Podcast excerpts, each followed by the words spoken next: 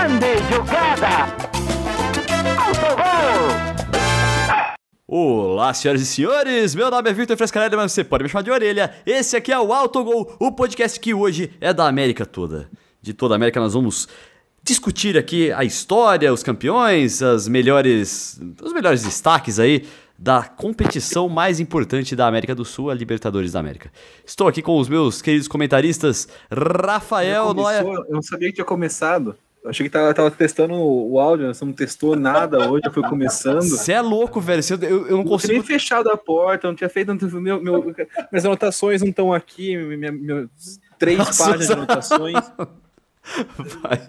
Eu tô, tô, tô, tô desprevenido, cara. Vai lá, então aproveita e já se apresenta aí, vai. Eu Não sei nem, não sei nem, nem, meu RG aqui pra falar meu nome pra vocês, na real. Eu- E as suas eu anotações aí. Eu sou o Felipe Altarujo, eu não anotei meu nome hoje. Eu sempre ah, coloco um clipezinho com o meu RG, né, pra falar, e hoje não sei onde tá. Então, é, sou o Felipe Altarujo. Prazer estar aqui com vocês, ou não. Vai lá, Rafael Noia. Fala galera, aqui é o Rafa Noia e eu não vou falar que é um prazer estar aqui ou que eu estou triste de estar aqui, eu apenas estou aqui. Olha, é o sentimento aí que muita gente hoje, principalmente no Brasil, deve estar sentindo, né? Deve ser representados por você, Noia. É, o- se o brasileiro está representado por mim, o brasi- por mim, o brasileiro está numa situação muito pior do que ele imagina. Vamos lá, galera. Então, você que está aqui conhecendo o Autogol, você, pô, sinta-se convidado aí a conhecer os, escutar os episódios anteriores e principalmente a se inscrever, assinar, sei lá o que está escrito aí nesse botão em destaque no seu agregador de podcasts favorito. Beleza? E aí você fica por dentro aqui de todos os episódios do Autogol, que é muito interessante aqui, é só discussão de primeiro nível. E hoje o nosso tema é Libertadores da América. Nós vamos falar um pouco das histórias da Libertadores da América, é, lembrar o que a Libertadores da América representa para nós, torcedores, né? Pessoas que gostam e amam futebol. E é isso aí. Lem- Lembrar que é o, é o campeonato de futebol mais comunista do mundo. É verdade, o nome já fala bastante, né? Porque Libertadores da América é das pessoas que. É, homenageando aqueles que libertaram a América dos grilhões dos colonizadores, né? Olha só que coisa bonita. Deveria ser, pelo menos, né? A gente teve final até em Madrid ultimamente, então a gente tem que talvez repensar nossas origens aí, ver se nós estamos sendo fiéis de verdade às raízes da Libertadores, às raízes latinas na competição. Então, já teve alguém, eh, assim, chamando a Libertadores de comunista, alguma coisa do tipo?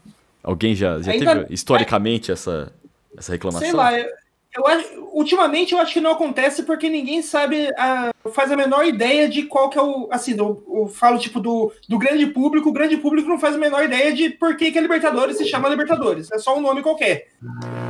Se, É, foi- se o pessoal. Se, tipo, uma mãe falei da vida descobre, acho que logo a Libertadores vira campeonato comunista. eu lembro de uma piada que você falou aqui, Noia.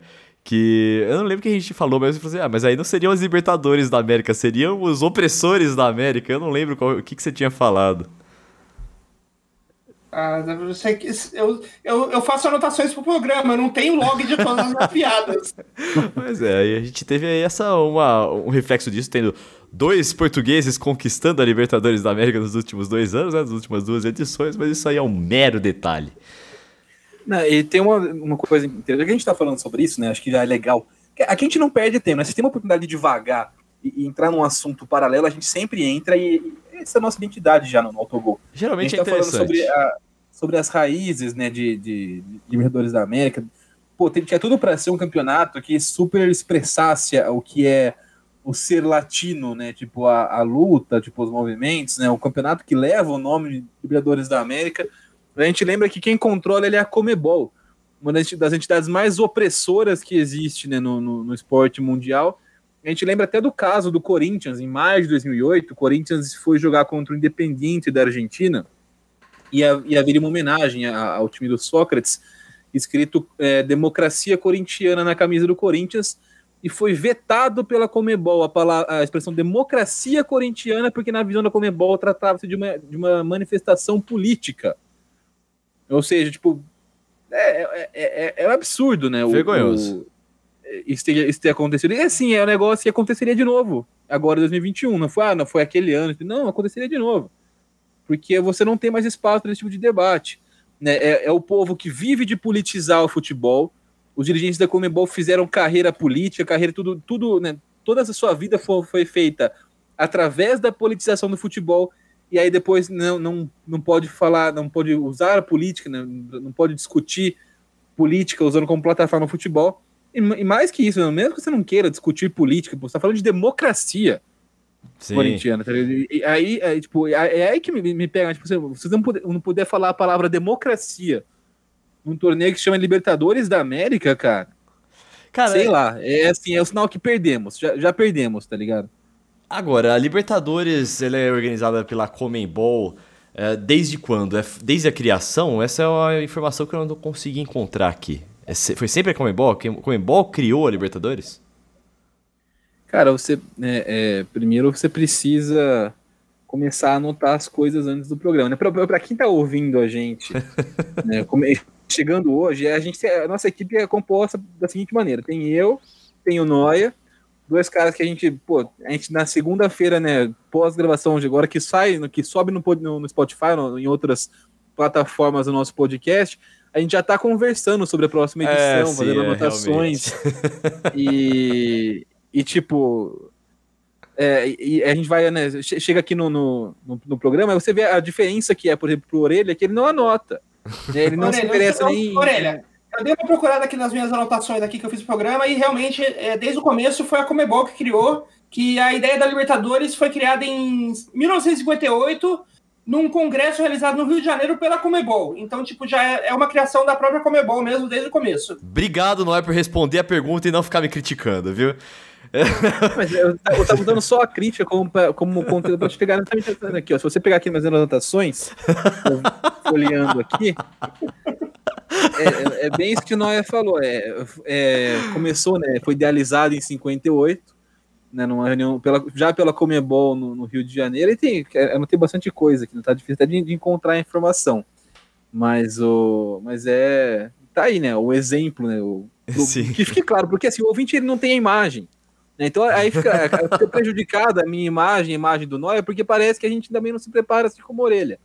E não é assim que funciona. A gente tá aqui mal preparado aqui, meu, meu caderno aqui pra, é que a gente não, não dá pra ver, não, a gente não claro, tem live ainda. Tá bom, um dia beleza. a gente passa live. Obrigado, Otário. É, um dia. É, tá, a gente pode investir nisso, se a gente fazer uma tentar uma live algum dia, porque Podemos. assim o pessoal pode ver que a gente né, tem um, uma dedicação especial é, pelo menos eu e Noé. Isso é uma. A parte de fazer uma live é uma coisa realmente interessante que a gente pode analisar. Aí, então, em 58 teve essa reunião no Rio de Janeiro, né? Que uh, determinou-se que ia se constituir a Libertadores da América. E em 60 nós tivemos a primeira edição oficialmente, né? Já aliás, havia... aliás, aliás, vale só, só é, é, dar um detalhe aí que essa ideia da Libertadores partiu de um brasileiro. Aliás, a criação da Libertadores foi o último ato do gestor brasileiro, do que era na época o gestor brasileiro da Comebol, né, o José Ramos de Freitas. Então, tipo, a ideia da Comebol foi uma criação brasileira. A Pô. ideia da Comebol não, da Libertadores América, né? Foi uma criação brasileira, veio da, do, do gestor brasileiro que na época comandava a Comebol. E aí, em 1960, teve a primeira edição, né? Que aí já começou aquela lenda lá, que a gente já mencionou em alguns episódios anteriores, que é do time uruguaio é pica. Né? Que o Penharol já ganhou a primeira já ganhou a segunda em 61 já. Aí depois veio o Santos, né? Que quebrou em 62 a, a hegemonia. Mas ficou para sempre aí. Até hoje a gente fala assim, pô, time uruguaio é time pica. É time. Aliás, aliás, isso é meio que um clichê do futebol, né? Porque na Copa do Mundo era isso também, né? O Uruguai ganhou muito no começo e depois não ganhou mais nada e continuou para sempre sendo considerado um time forte. Cara, que interessante seria ver a história do futebol uruguaio para saber por que, que eles eram tão pica lá no começo, né? E, e eu acho que é interessante a gente falar, né? Era um dos tópicos que eu, que eu pensei em abordar quando a gente teve essa ideia dessa pauta. Uma semana atrás eu vi o Noé conversando. e, e eu acho que é interessante pensar, tipo assim, que existe uma. Tudo no, no mundo, né, no universo, é cíclico. Né? As coisas é, vão, vão mudando. Então, você pega, por exemplo, na Inglaterra, se você falasse para alguém dos anos 70 que hoje o Big Six, né, os seis, o, o bloco dos seis maiores times, não contemplaria, por exemplo, o Nottingham e o Leeds, mas teria o, o, o, Tottenham, o Manchester City, o Chelsea, os caras iam rir da sua cara. Cala, cala a boca, cara. Cala a boca, você tá falando? E, e assim, o, e tu, na, no futebol europeu, você tem cada vez, tipo assim, o, você analisar os anos 90, por exemplo, que não é nem tão distante assim, você tem um, um, Vai mudando, né? Tipo, óbvio que tem alguns times que estão sempre ali. O Real Madrid, o Liverpool, tudo mais, o, Barcelona, o Milan. Mas você tem, tipo, alguns times que fazem parte de uma nova ordem né, mundial. É, sejam, né? Eu não vou nem aprofundar a questão tipo, de investimento obscuro e tudo mais, mas o Paris Saint-Germain é um time que não integrava essa nova ordem antigamente. Né? O Manchester City mesmo, né? não só na Inglaterra, mas na Europa também é um time que aparece mais recentemente como uma, uma potência continental, como um, um, time que briga por títulos né, na, em nível europeu. E isso né, em todo o mundo, né, na, no, no, Brasil também, tipo, se você parar para pensar, por exemplo, hoje, o Botafogo, é, o Vasco, são equipes que não, não, não são mais, não integram mais o, o grupo de times que podem ser campeões nacionais. Né, é, a menos que alguma coisa muito drástica mude, eles voltem a integrar hoje, não faz parte da ordem do futebol nacional. Por exemplo, você entrar num campeonato e falar assim: ah, o Botafogo tem chance de ser campeão, o Vasco. Ah, por coincidência, os dois ainda caíram no, no, último Brasileirão. Mas isso já tem alguns anos já, que são times que não, não brigam por títulos no Brasil. E a gente aqui é muito apegado a essa história, né? Então a gente, a gente vive numas mentiras apegadas a passado, de que, tipo, ah, não, a, a camisa é importante, né, de que no Brasil, quando começa o Brasileirão, tem 12 times que podem ser campeões, que são os 12. E não é assim. Né? O, a gente vê é, é, sempre que são os mesmos times, né, recentemente, que, que podem ser campeões. Tipo, hoje, a gente tem ali o São Paulo, o, o Palmeiras e o Flamengo. Dois times que podem ser campeões brasileiros. Aí você tem, vai, pode falar que o São Paulo e o Inter vão correr por fora, o Atlético Mineiro tem, tem investimento também, mas não tem time, não, não tem time coletivo, né? Tem um monte de coisa. É, mas assim, as coisas são mutáveis. Nos anos 2006, 2008, tinha só o São Paulo. Você entrava e falava assim: ah, se não for o São Paulo, não sei quem vai ganhar. Mas, Quando cara, assim. Oi? Sabe uma coisa interessante que eu tô vendo aqui? Por exemplo, a primeira final foi Penharol e Olímpia. Também, tipo, dois que, ok, não, não, não, não são mais tão bicho-papão hoje. Mas aí a segunda final já foi Penharol e Palmeiras. A terceira foi Penharol e Santos. A quarta foi Santos e Boca Juniors. E aí, pô, eu acho que isso aí foi 1960 até 1963. Pô, é uma galera que tá aí até hoje brigando por Libertadores, tá ligado? São times que realmente você pega na Libertadores e fala assim, é, nossa, pica, né? Agora, Penharol e Olímpia realmente não destoaram. Então, é isso que eu ia dizer, tipo assim, a gente, a gente se apega nesse passado, né, inclusive na Libertadores da América, né, para concluir o raciocínio. Então, a gente faz isso aqui no Brasil também, cria essas mentiras de que né, o, as coisas são iguais, eram nos anos 60, 50, 40, não são. Né? Então a gente é, é o único lugar que entra, tipo, por exemplo, o, o time brasileiro é a única, única equipe, que, né, o único país em que a imprensa em geral esportiva acha mais negócio cair no grupo do Independente Del Valle que do Penharol. E assim, hoje o Penharol não, não, não faz parte das, das, equipes fortes da América, da América do Sul. Já, isso já faz pelo menos uns 10 anos. E ainda é, é chegou numa final contra o Santos em 2011. Não, é que aqui no Brasil a gente tem muito aquele negócio ainda da mística da camisa. A gente não, não, não importa se o time não tá jogando nada. A camisa é pesada. Na hora que você vai enfrentar ele, um time, um time só de perna de pau, magicamente vai virar o Penharol dos anos 60, o, o. Mas viu, não, é, sabe uma coisa que eu achei muito interessante que eu escutei uma vez? É, foi quando o PSG, um dos fracassos do PSG na, na Champions League, que teve nos anos anteriores aí, é, falaram assim, mano, se fosse o elenco do PSG jogando com a camisa da Juventus, tinha ganhado. Eu, eu, eu escutei não. isso aí. Não, eu achei interessante, mas eu achei interessante, cara. Não, se, se fosse o se fosse o Germain que não tem coletivo, tipo, é. faz o que fazia o Real Madrid no começo dos anos 2000. Bota um monte de estrela lá sem nenhum nenhuma ideia de ah, como vai fazer isso funcionar coletivamente. É, aliás, Agora começando a mudar essa filosofia um pouco. É, Aliás, não, não o, o, elenco do PSG com a camisa da Juventus não adianta de nada. O elenco do PSG da, do ano passado com o técnico da Juventus ia ser diferente, que é o que o Pochettino está mostrando hoje. Você bota um técnico que realmente liga para grupo a, as, a, as individualidades do time, se sobressai e consegue levar o time mais para frente no, no, campeonato, né? O, o, modelo de contratação do Paris Saint-Germain mudou. Né? Antes eles traziam qualquer estrela porque tem que trazer uma estrela, alguém que está despontando na Europa, alguém que vai, que vai impactar o mercado, que é para marcar presença, né? uma marca nova entre os grandes times. Né? E hoje o Paris Saint-Germain entendeu, parece, que não é, não, não, é assim que você vai, você vai montar uma Uhum. equipe campeã. Não é você trazendo, tipo, montar um time de galácticos. A gente sempre fala, o Real Madrid é uma prova disso. Tem a camisa mais pesada do que o Real Madrid. E não, eu, aqueles times com Beckham, com Ronaldo, com Zidane, não iam, cara. Tipo, em, em nível, tipo... Europeu, assim, né? Óbvio. É, você, você imagina hoje que você, vo- se você voltasse, não tem que olhar assim, você fala, ah, não, ganhava tudo. Assim como, sei lá, a Inglaterra dos anos, do- no começo dos anos 2000. Brasil de Seleção 2006. inglesa. O Na Copa de 2006 a 2006. Inglaterra tinha Beckham, Owen, Rooney, Gerrard, Lampard, né, o, to, toda os grandes, talvez os, os- boa, boa parte dos maiores nomes da- do, do- do futebol inglês reunidos numa só geração e eles não conseguiram fazer nada demais com esse time, porque não tem um, o time tem que funcionar coletivamente. Sim. Não basta você ter um monte de nome legal. Que, e é o que eu falo hoje, por exemplo, do Atlético Mineiro. O Cuca ele tem vários méritos, ele, ele tem. é, é, ele tem, sei lá, tipo, é, méritos ao longo da carreira dele, não- é, embora tenha uma diferença ideológica, com você não, não concorda com. não gosta da maneira que joga, mas ele- não dá para não dá pra dizer que ele não tem méritos de resultado, de vitória, de conquistas, de trajetória, de currículo, né? E, e o Atlético Mineiro hoje é um time que é isso, mo- traz um monte de jogador caro, um monte de jogador famoso, mas você não, você não vê um, um pensamento no coletivo, um pensamento em como, como esse time vai funcionar. né?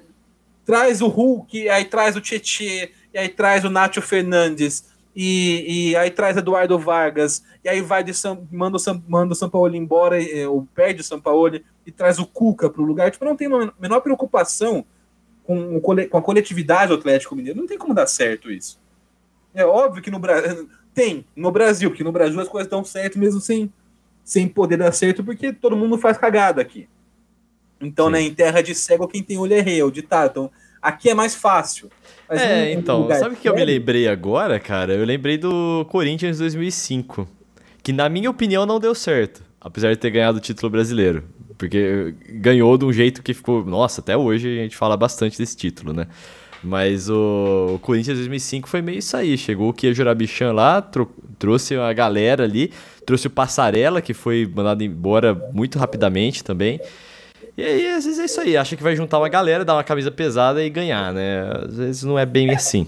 Agora, Uma vez ou outra vai dar certo, especialmente aqui no Brasil, É, sim. que o nível é baixo. Ali- Aliás, no começo dos anos 2000, a gente teve muito time falando isso, né? Não só o Corinthians em 2005, como a gente teve o, o, o Vasco ali no, no- em 2000, 2000, entre 2000 e 2002 também, que traz Juninho Pernambucano, traz Somário, traz um monte de jogador Ganha aquela- grande, Nossa, teve aquela final 4x3 em cima do Palmeiras em 2000, que, meu Deus, nossa, traz monte cara. de jogador, traz um monte de jogador grande que até, tipo, é, traz títulos pro time naquela época, mas, tipo, o, o Vasco, desde aquela. Ele até hoje sofre com as dívidas que ele contraiu naquela época, com, que gastou dinheiro que não tinha, né? Sim. É, Então, a gente, tá- a gente deu toda essa volta para falar que tipo assim, a camisa por si só não vai resolver. Então, é- essa ideia de você vai pegar o time do PSG e botar a camisa da Juventus, não, porque ainda vai continuar a ser unidade.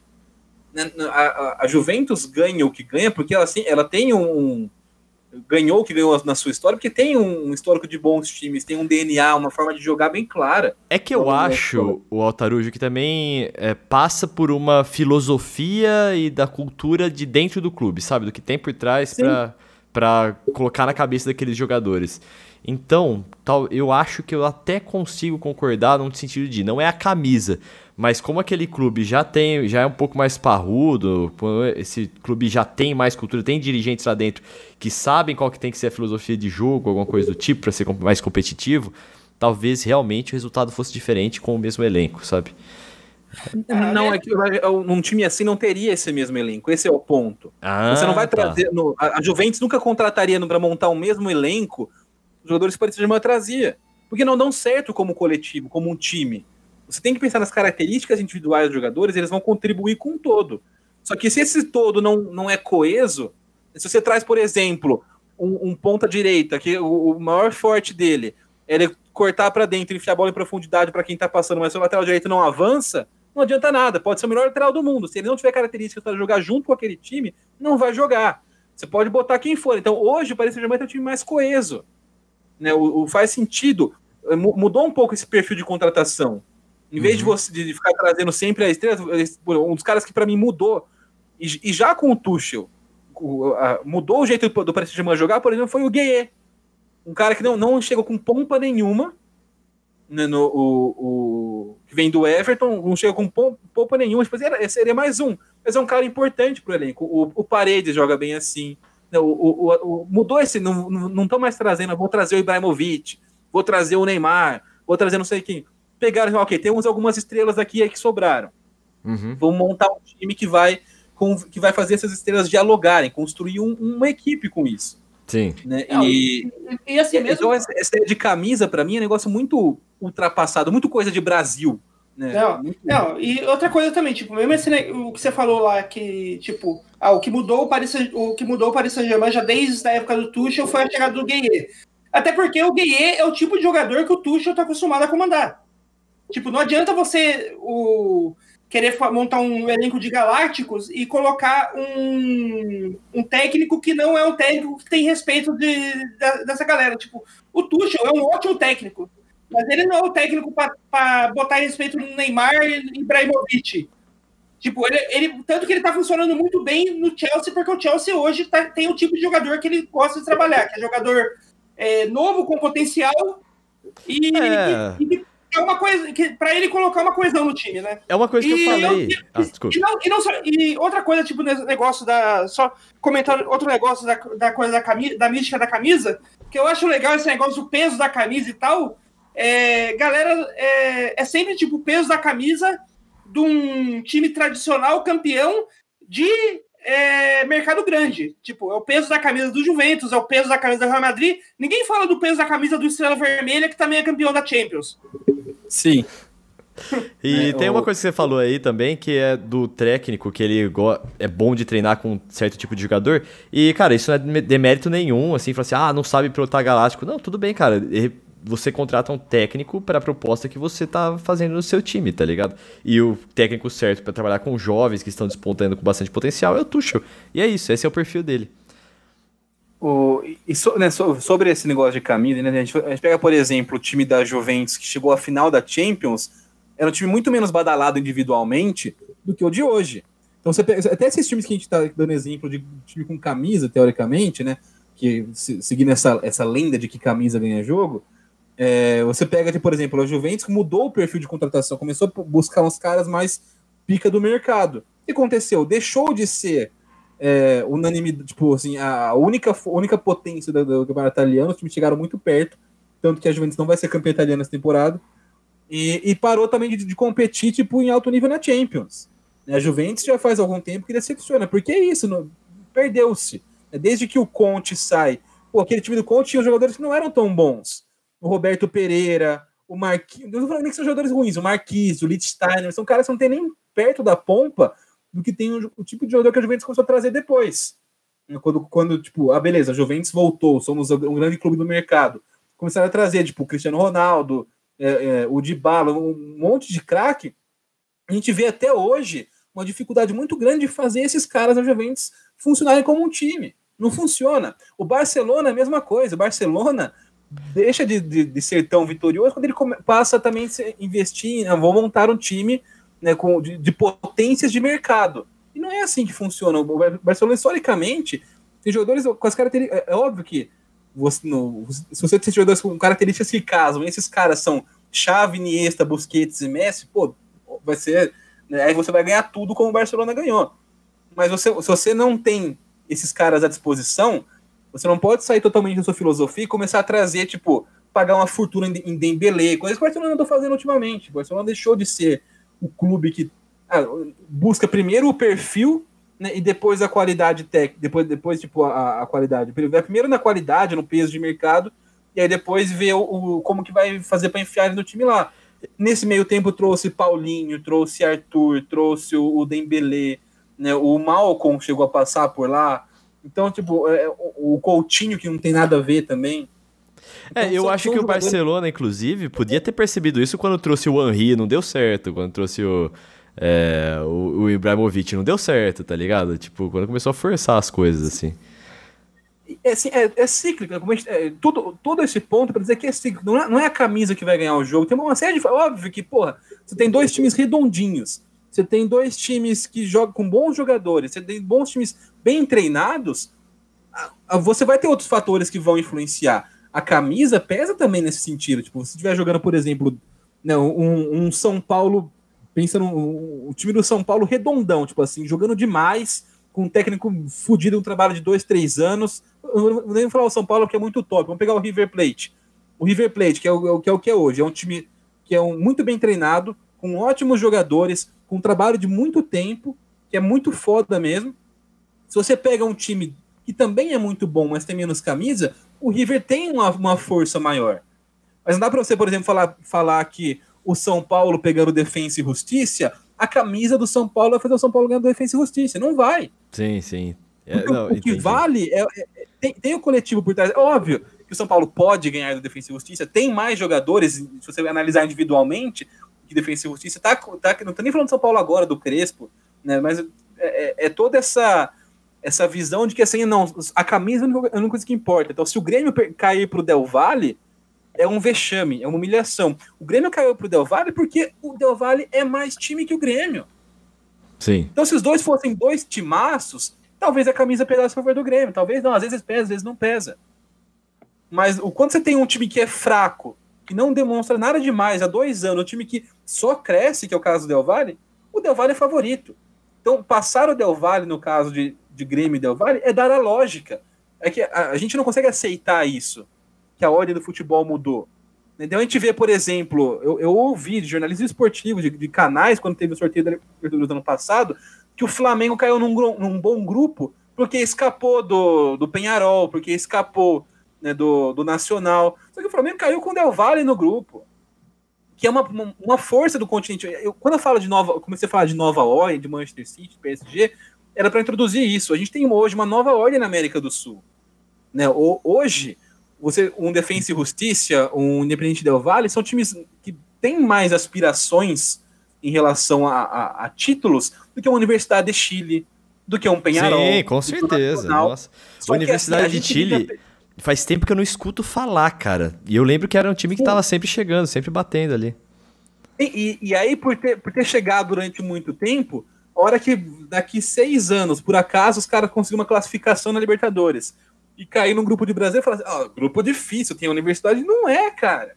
É, tipo, as coisas mudam, sabe? A nossa análise é muito pautada em, em memória afetiva, em coisa de passar, assim, porque, ah, mas antigamente era muito forte, mas tudo bem, cara, os caras não jogam mais. Né? Não, e se você não tem um projeto a longo prazo para manter isso, o time vai cair mesmo. É, a Universidade de Chile mesmo não é um time forte desde que ela deixou de ser a base da seleção chilena. Porque ali no, na década de 90, começo dos anos 2000, era um time forte porque era a base da seleção chilena. Quando parou de ser isso, deixou não, de ser Eu um acho que é o contrário, não. Ele era a base da seleção chilena porque era um time forte. Não, mas é. era assim, tipo, era, ele, ele conseguia ser a base da seleção chilena porque ele conseguia manter os jogadores a partir do momento que, o, que, o, que a Europa viu que era um time forte levou, e começou a, a ficar de olho no Universidade do Chile, assim como fica de olho em Flamengo, em São Paulo, em Boca Juniors, acabou a Universidade do Chile, porque a hora que começa a surgir jogador lá, já vem o europeu e pega. E também é muito interessante como esse negócio de camisa, né, para essa galera que defende esse negócio de que peso, camisa pesa e, e ganha jogo, é, é, tão sem sentido que assim, o time não tem condições de ganhar, né, é um time fraco que não, não, não, é, não é bom, porque, porque ele não tem camisa. Mas na hora que ele ganhar, aí ele passa a ter camisa. Porque é assim que funciona com, com tudo, né? Pra, pra... Eu, eu, honestamente não sei. Eu acompanhei durante algum tempo, um período curto de tempo, a cobertura do futebol na Inglaterra, e, tipo assim, não tem uns debates imbecis que a gente tem aqui acompanhando o futebol de inglês, o futebol inglês, sobre, por exemplo, se o Chelsea é time grande ou não. Tipo, esse é um negócio que é indiscutível para eles. Ah, mas o, o, Nottingham Forest era muito mais tradicional, muito, muito melhor nos anos 70. Tipo, por que que, quem, por que, que ser melhor no passado torna algo né, é, mais digno de, de, de, grandeza do que ser, ser bom no presente? Sim. Então, é, importante, é importante. Vai, você... A gente, é importante a gente valorizar o passado e a história do futebol também, mas acho que se apegar a isso para trazer argumentações hoje, acho que é um pouco Óbvio, tipo, a gente não pode distorcer a nossa análise do, de hoje baseado em passado. Né? Então, aqui você liga, é, tipo, você vê, né, sei lá, é, comentários e, e, discussões. Ah, mas o Chelsea não é grande. Pô, o Chelsea desde 2004 briga por todos os títulos em Inglaterra. Eles não ganham todos, mas briga sempre. É um time que ganhou Champions, um time que tá, tipo, faz, já faz quase 20 anos como uma, uma das, das, maiores potências de uma das maiores ligas do futebol mundial. E, e tipo, ainda, aqui a gente discute ainda. Outro dia, outro dia passou Chelsea Fulham. E aí o, o a, ficavam discutindo, porque é, uma, é, um rival, é um derby, né? Tipo, de, Londres tem muitos times, então tem, tem, tem vários derbys, mas tem umas rivalidades que são mais acentuadas. Então tem o Arsenal e Tottenham, que é o do norte de Londres. Fulham e Chelsea, historicamente, é um derby, é um derby, uma, tem uma rivalidade acirrada entre os dois times. E aí você vê comentários tipo assim, é, o, o, Chelsea ganha mais, mas assim, o Fulham é muito maior do que... Por que, que o Fulham é muito maior do que o Chelsea? É, é, é, o tipo de coisa que eu fico indignado de verdade, porque o Chelsea faz 20 anos que não fica para baixo de quinto lugar na Inglaterra, o Fulham nem joga Ganhou a Champions League, o Chelsea, bom lembrar também. Exatamente né? E, Champions League, Liga Europa, né? É um, é um time top do continente europeu. O Fulham ganha aí do Corinthians em 2012? Deixo aqui essa pergunta, muito importante. É... aliás, eu queria, aliás, eu queria deixar uma, uma dúvida bem pertinente, muito importante aqui. É, quem tem mais derbys diferentes? A cidade de Londres ou a tabacaria do, da, da, da, da cidade ali? Depende quem tem maior, quem tem a maior quantidade diferente de derby? Depende da época do mês. Quando, quando chega, quando cai o salário da galera pelo dia 5, aí acaba todos os derbys do cara da tabacaria. Mas se você, mas se você pega aquele, aquela mais ali dia 15, dia que a galera tá meio sem grana, aí já, já tem mais derby em Londres. Muito bem, e agora também, voltando agora a falar do Penharol e do medo que a galera tem de times uruguaios, por exemplo, é, eu tenho uma, um outro assunto para trazer aqui, que é, será que a gente não tem medo dos times uruguaios porque eles descem o sarrafo na gente? É, já entrando na grande catimba característica da Libertadores?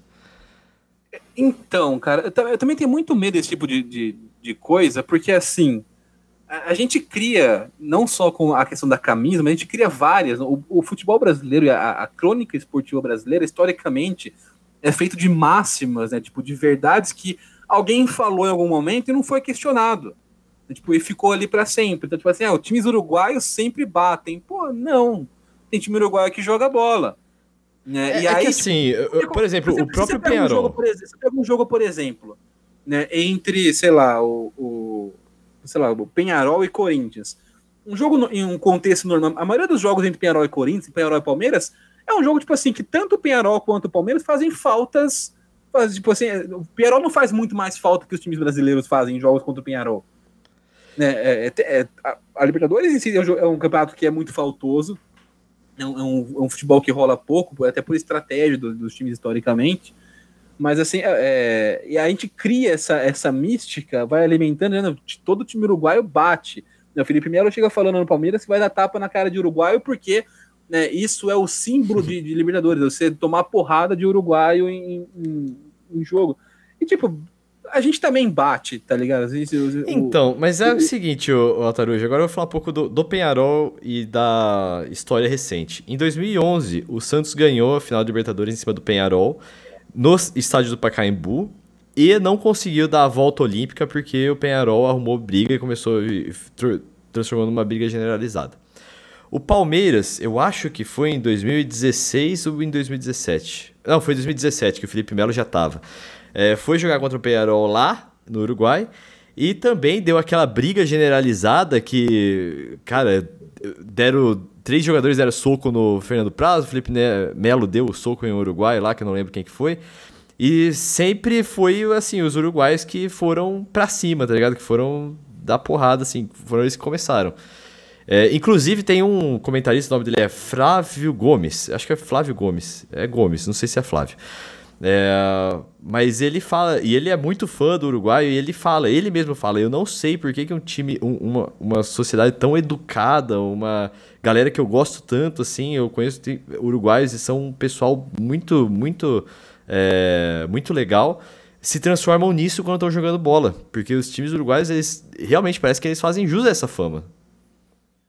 Mas é, tem, tem, uma questão de cultura também, né, tipo de de tipo, ah, a cultura esportiva do Uruguai, por algum motivo, é essa. Tipo assim, assim como a cultura brasileira tem o seu, seu, né, o seu DNA de jogar futebol, assim como o, futebol argentino tem o seu DNA, isso faz parte do DNA uruguaio, né? A valorização do, do, do jogo físico.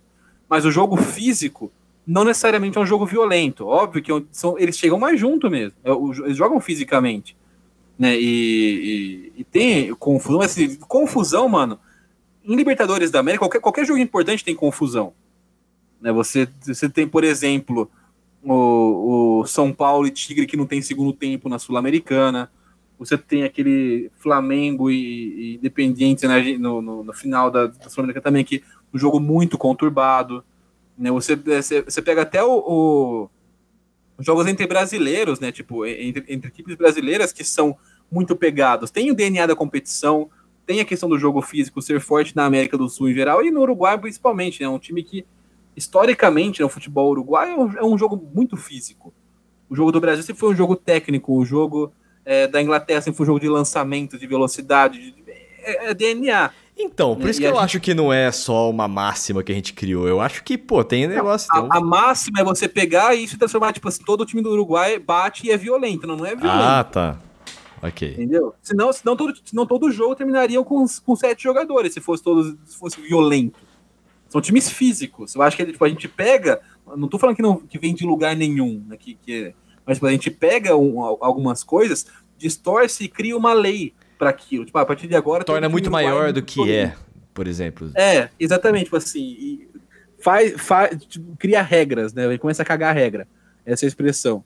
Então todo time uruguai é violento. Então, gente, e aí já, os times já entram pilhado contra o time uruguai. Também tem esse detalhe. Né? Qualquer um vai jogar aqui no Brasil, vai pegar o Penharol, vai pegar o Nacional, entra pilhadaço no jogo. Porque tem, porque já tem essa cultura, não, os caras vão vir aqui, vão não, bater, o né? Então, tapa eu... na cara, vou dar tapa na cara de Uruguai é o maior exemplo disso. O cara nem tava Sim. jogando ainda. Sim, foi, foi gratuito, foi do nada na, na coletiva de apresentação do cara. Tipo, ou seja, isso, isso, tá, isso faz parte da, da, de como a gente vê o jogo, e é óbvio que isso interfere no, no posicionamento. E, e aí tem isso também, o uruguaio sabe que o brasileiro vê o jogo dele dessa maneira. Que, que, então ele sabe que isso tem um efeito sobre o Brasil, porque historicamente a gente aumenta esse, essa, essa história e vai reproduzindo e repetindo.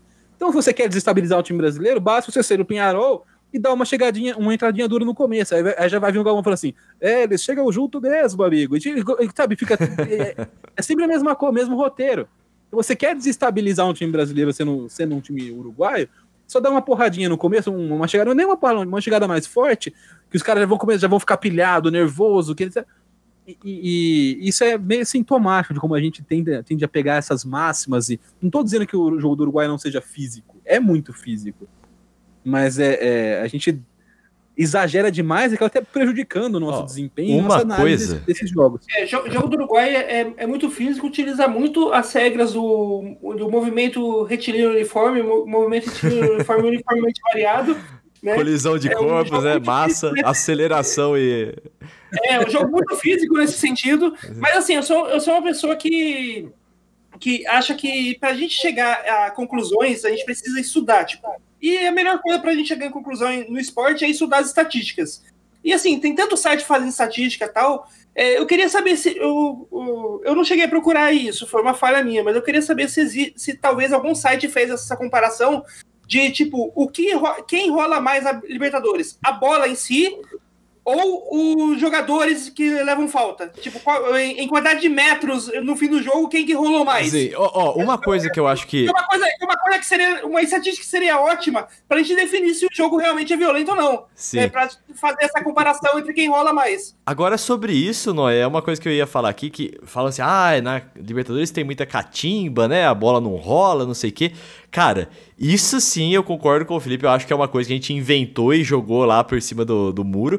Porque aqui no Brasil, que a galera fala de faz de catimba, de não deixar a bola rolar, de goleiro não querer bater o tiro de meta, de pedir atendimento, de cair dentro de campo, é, sei lá, tá fora do campo, caminha para dentro do campo e cai para chamar a marca, tá ligado?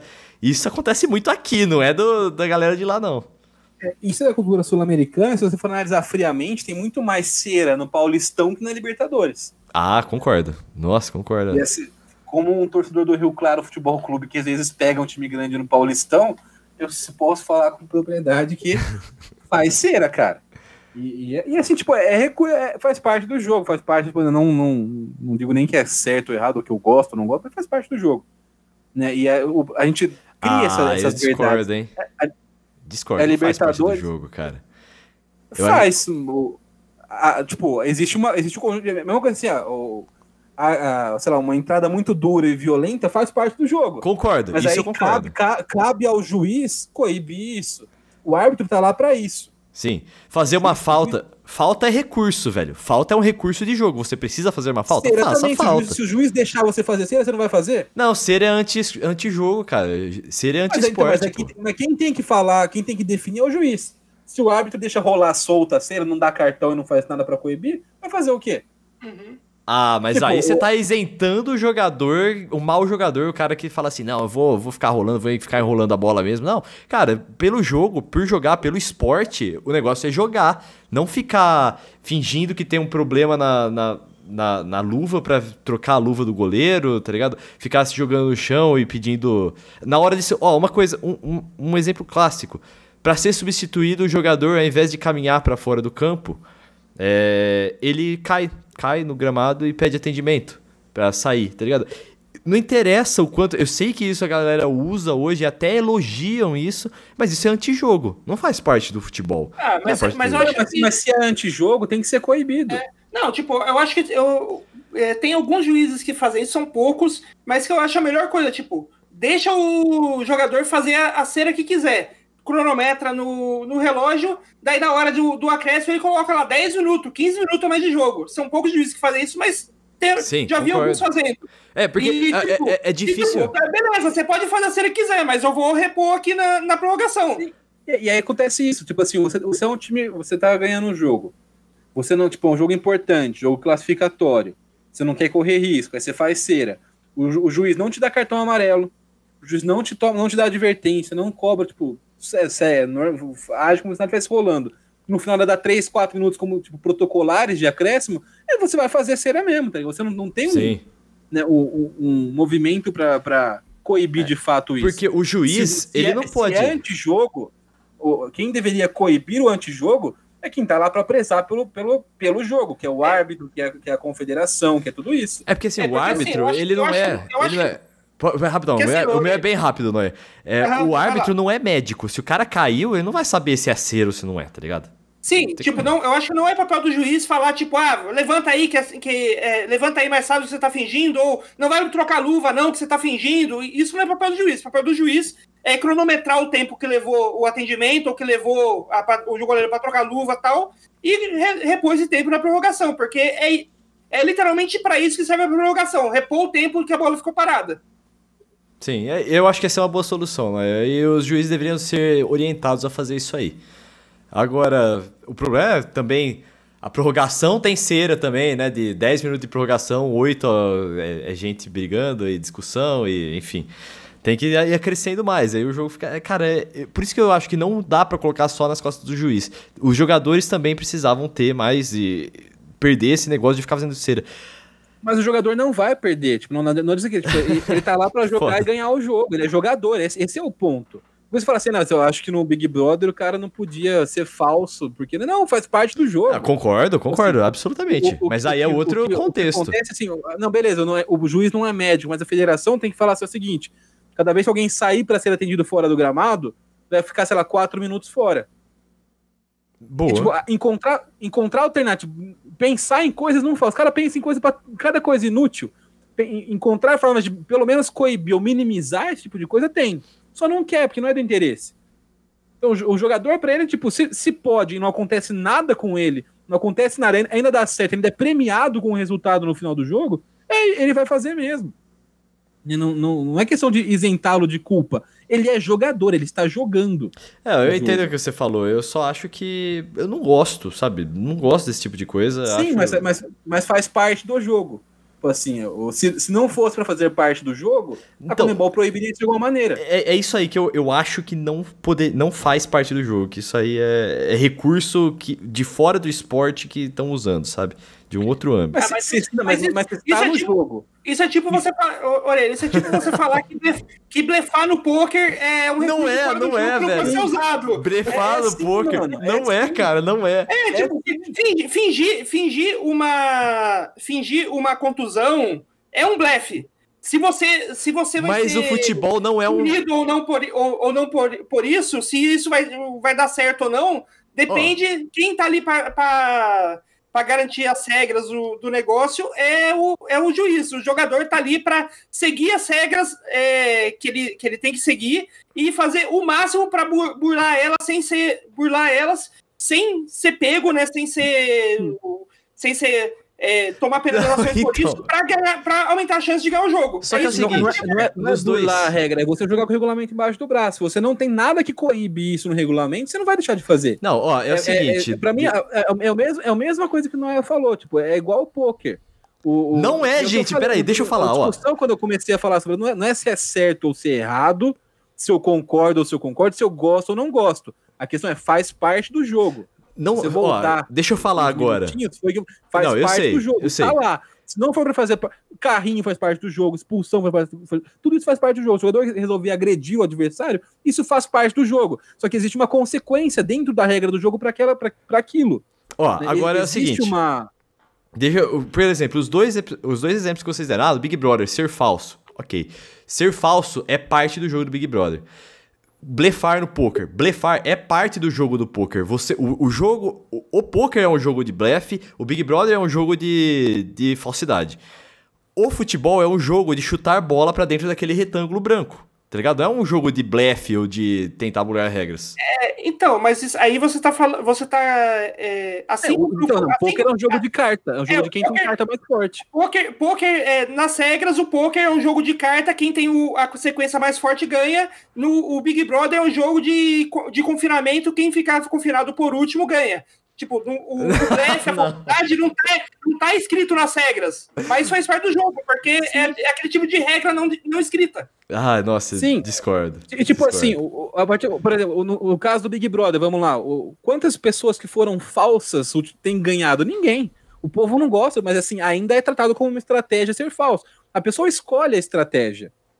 E, tipo assim, ela pode dar certo ou não dar certo. Se tanto time ainda faz isso, no- em- faz cera, fa- né, segura a bola. eu, eu detesto isso. Eu gosto de jogo bonito, eu gosto, eu gosto do, do entretenimento do jogo de futebol. Eu, de- eu odeio cera. Mas você falar que, tipo, é culpa do jogador. Não, o jogador tá jogando. Se, se, o, se a, regra permite, se não há nenhum movimento para coibir esse tipo de movimento, ele- é uma escolha dele fazer isso ou não. E aí ele vai lidar com a consequência. Se a consequência for o juiz dar 15 minutos e ele ter feito ser à toa, ele não vai fazer. Se a consequência for o juiz vai dar mais dois minutos, não vai acontecer nada, eu vou ganhar o jogo por causa disso, ele vai fazer. É, é simples. A mesma coisa com o, o, blefe no, no poker é a mesma coisa também. O cara pode escolher blefar ou não blefar.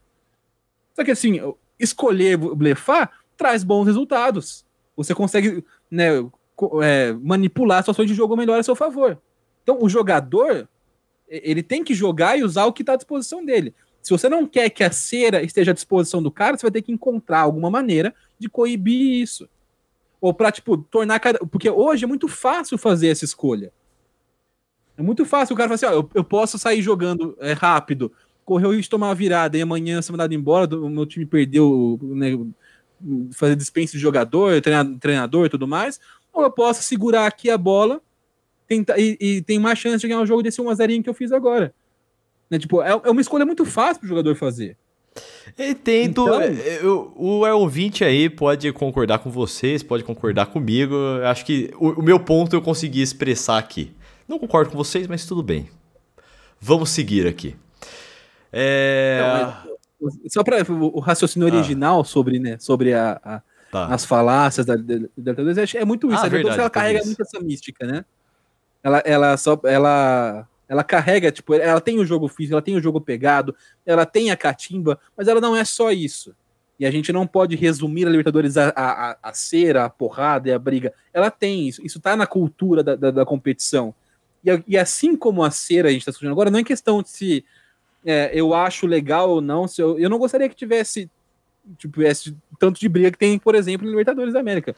Né? É ruim pro espetáculo, é ruim pro, pro jogo. Viu, falando nos estigmas. O, o, o, e, e, assim, é, mas faz parte da, da cultura e, e é, assim, tem que assim, em consideração na análise. É, tudo isso faz parte da cultura da Libertadores, assim como o cachorro invadindo o campo e, e o torcedor correndo pelado na beira de campo. Tudo isso faz Sim. parte da cultura da Libertadores. Vocês lembram de e... uma vinheta que o Globo Esporte fez para Libertadores, na época do Thiago Leifert lá, que eram os mariachis tocando trompete?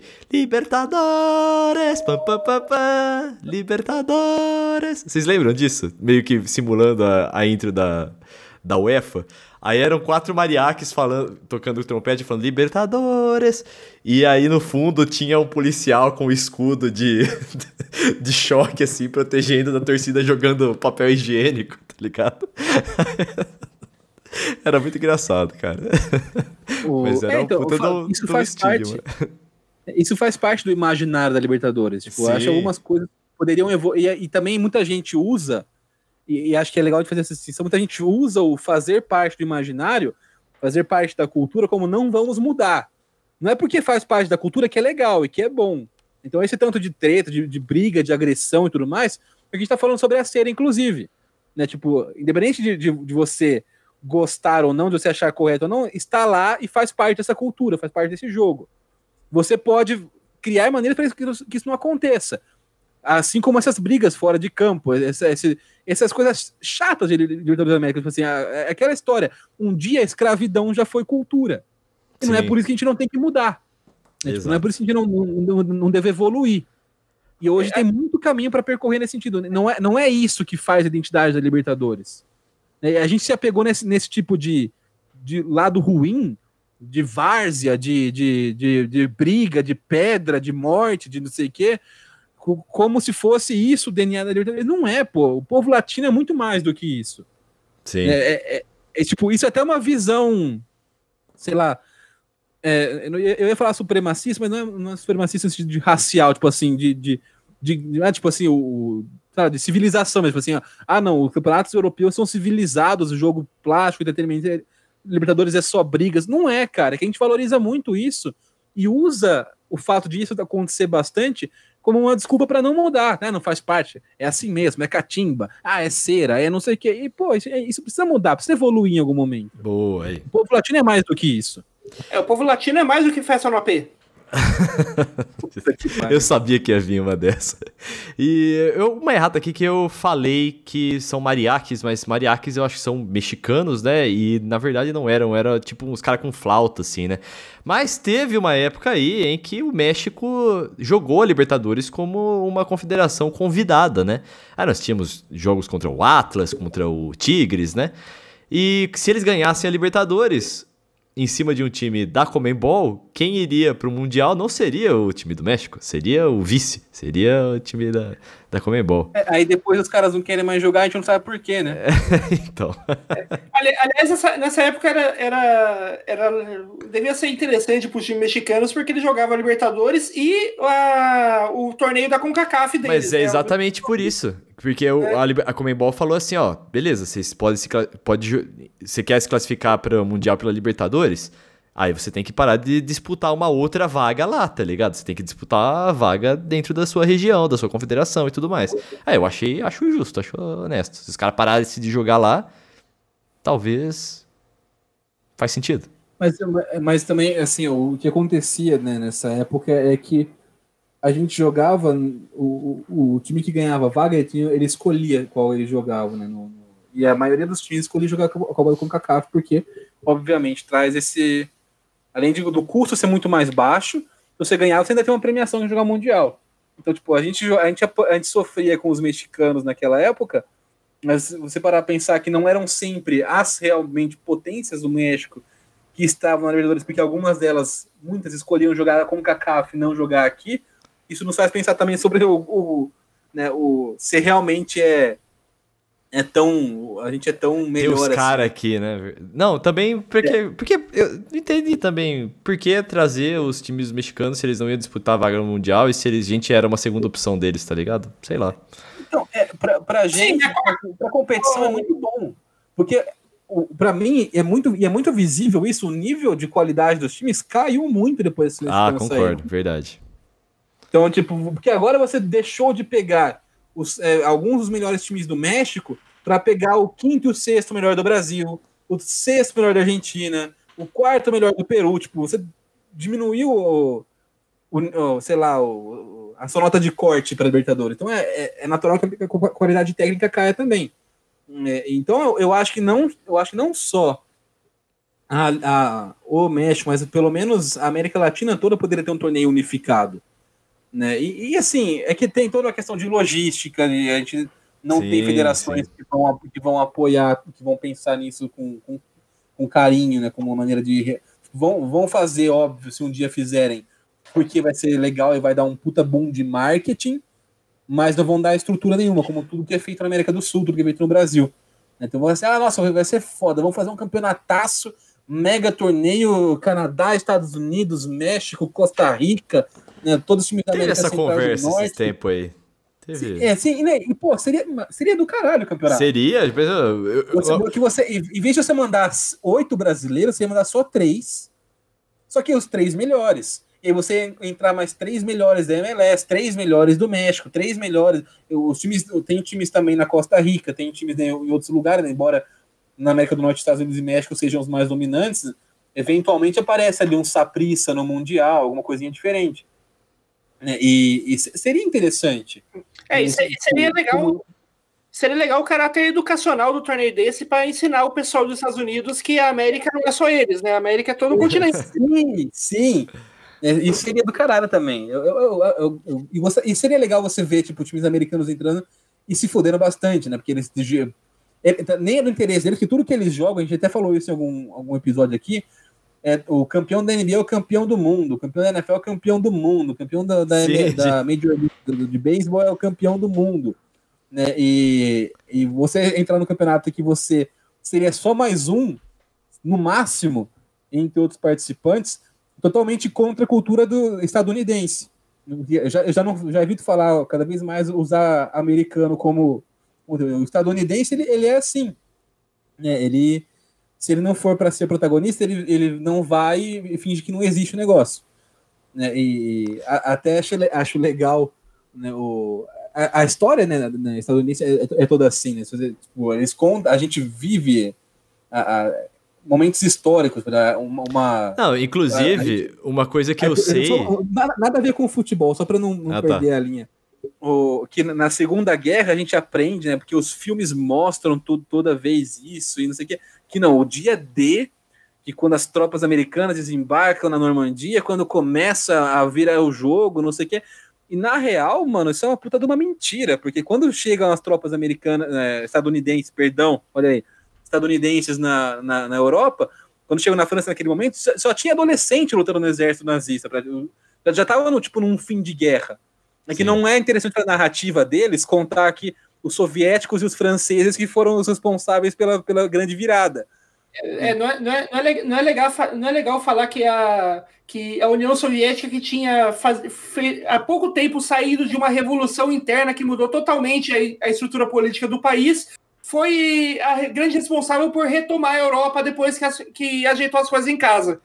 Sim. E viu, tem uma outra e, coisa e, sobre os Estados Unidos. Os filmes contam né, a história do dia D, do não sei o que, a gente vê na escola, até o nome, né, o dia D e tal.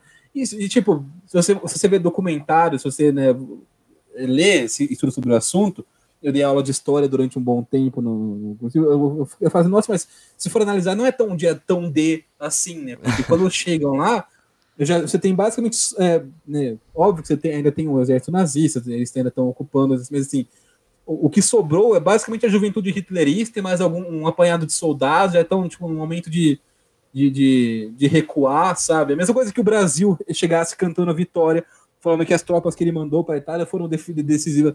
Óbvio que ajuda, faz parte da história e é, um, é, é importante, mas é, você fazer um torneio com, com, com, com times, times dos Estados Unidos contraria toda essa filosofia, esse DNA de protagonismo que eles têm que ser o protagonista, mas quando eles não são então, é exatamente uma das razões que o futebol masculino não é, é, tão popular lá é que eles não são um dos melhores do mundo.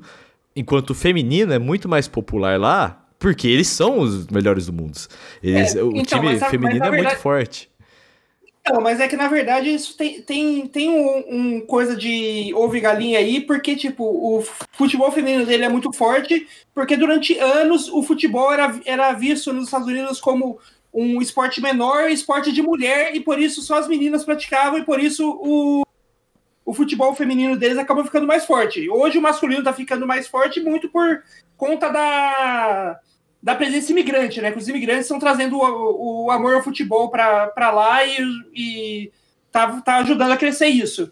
Mas, tipo, é, tem um certo machismo também nesse, né, né, nessa for, por trás dessa força do futebol feminino, porque até, até então, tipo, tem a, a, Eles têm uma expressão muito, muito antiga lá, que é a tal das soccer mans, das as ah, mamães de, de futebol. Uhum que são as mães que dirigiam vans para levar o time das filhas delas no, nos jogos, porque durante anos é, o futebol era visto como esporte de mulherzinha.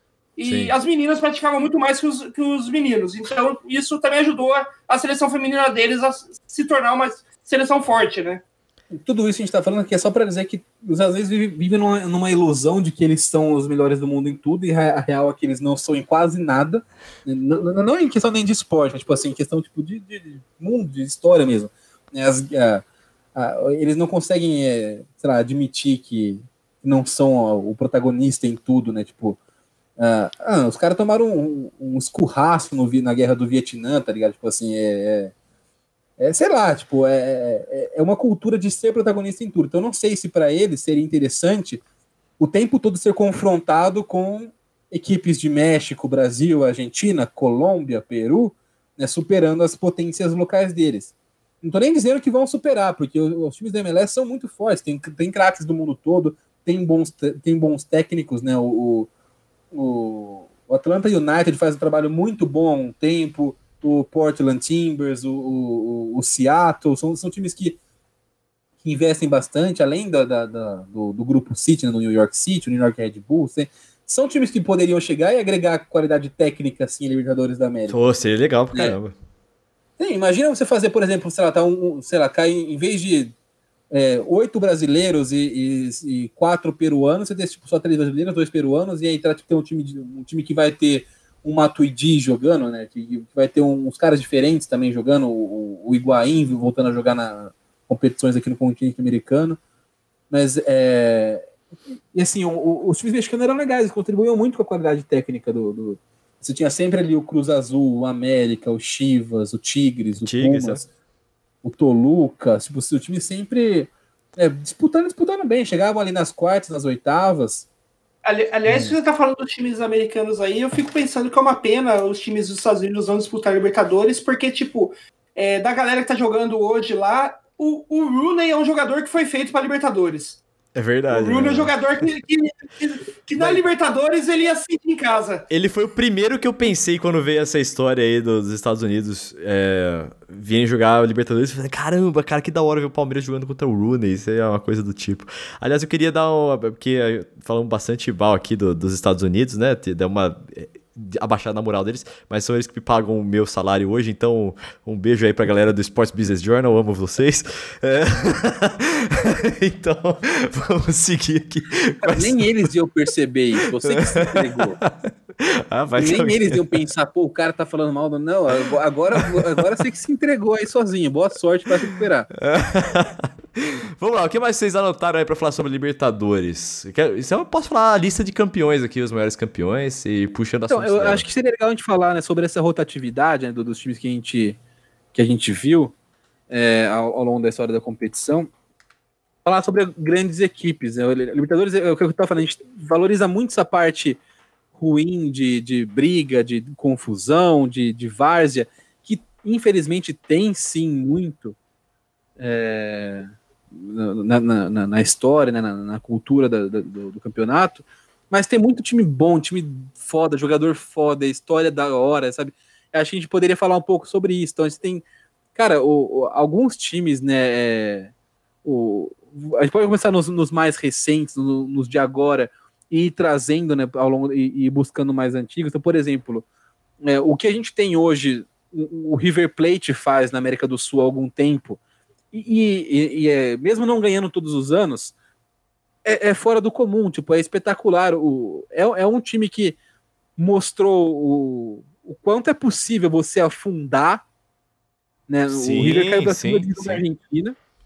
O quanto é possível você afundar e quanto camisa não segura nada se você for uma zona, se você não trabalhar e não for profissional, mas ao mesmo tempo, quanto isso pode ser legal e trazer um, um algo a mais se você tem estrutura, tem organização, tem profissionalismo, tem planejamento.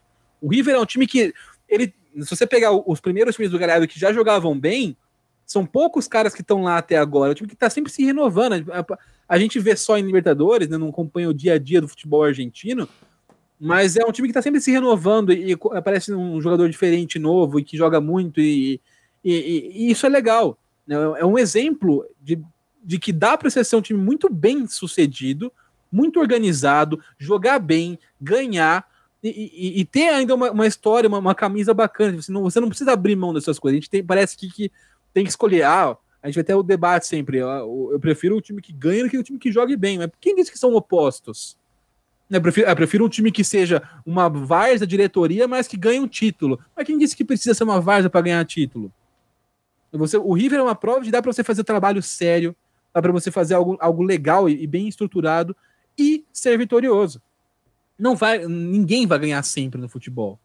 Ainda ah, mais sim. o num, num, numa competição que a gente tem o Palmeiras com muito investimento Bom, e, e, um começo de trabalho, o Flamengo com muito investimento, outras equipes fortes pela América do Sul crescendo, o Independente Del Valle, Defensa e Justiça, óbvio que não são favoritos a título de Libertadores porque não tem o mesmo dinheiro para trazer jogadores que têm essas potências né, da, da América do Sul, mas fazem parte dessa nova ordem da América do Sul hoje às e, vezes e... parece assim que vai se criar alguma coisa. Por exemplo, o Independiente ganhou de 72 a 75 seguido e depois o Boca Juniors de 2000 a 2000, ah, 2001, né? Porque 2002 não foi, mas 2000, 2001 e 2003. Aí você fica com aquela, nossa, é, já começa aquelas, aquelas coisas que fala assim, nossa, exemplo de gestão, né? Não sei o que, lá, lá, lá.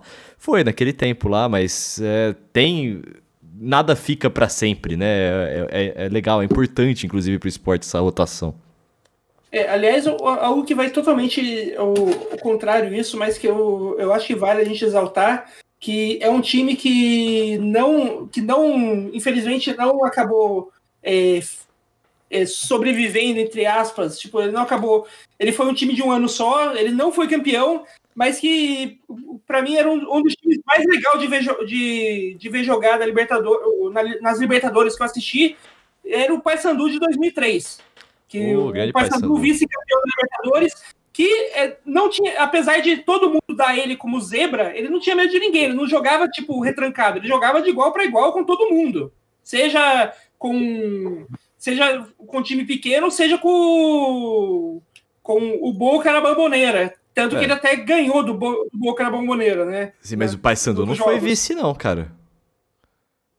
O, o, o Paysandu não, foi o São Caetano foi vice em 2002. O Paysandu não, foi, o Paysandu foi, foi vice em 2003. Não, o Paysandu caiu, caiu pro Boca. Ele, ele depois ah, ele, ele, perde, Boca, é. ele, ele perde o jogo de volta. Ele ganha a bomboneira e perde no Pará. Uhum. Mas foi um, foi um trabalho bem legal. Aquele, o, o, eu gosto muito desse do. do olha como é, é, rotativo. A gente tá falando isso, né? No começo dos anos 2000, é, eu tava pensando sobre isso quando o São Paulo jogou com o São Caetano semana passada e ganhou do São Caetano de 5 a 1 puta jogo fácil, Caetano que é uma, tipo, um dos piores times do Paulistão hoje, se não o pior, né, do time do Campeonato Paulista. Aí você começa a lembrar para crianças que foram crianças com a gente, né, galera que, que era jovem ali no começo dos anos 2000, que é, que é a geração nascida nos anos 90, pegou um São Caetano que era uma potência, não só no, no em São Paulo, mas no Brasil e chegou à final de Libertadores da América. Né? Se, se um millennial ouve a gente falar isso agora, que o São Caetano é, era um time grande, eu falo, como assim? Né, porque é, é, rotativo, né? O, São Caetano, e o Pai Sandu nessa fase também tinha um time muito bom. Foram dois, três anos que o Pai Sandu montou um trabalho bacana ali. Porque né, existia uma competição até na, na época. Cara, é que Copa assim, eu acho que é, é só, só para só pra dar uma. apontar uma coisa importante, o Pai o São Caetano, na época que chegou ao vice de Libertadores, tinha só 12 anos de existência. Então, realmente, não era um time tradicional, com torcida, mas era, era pica, né? Era o time o suduro de roer. Sim. É, aliás, é...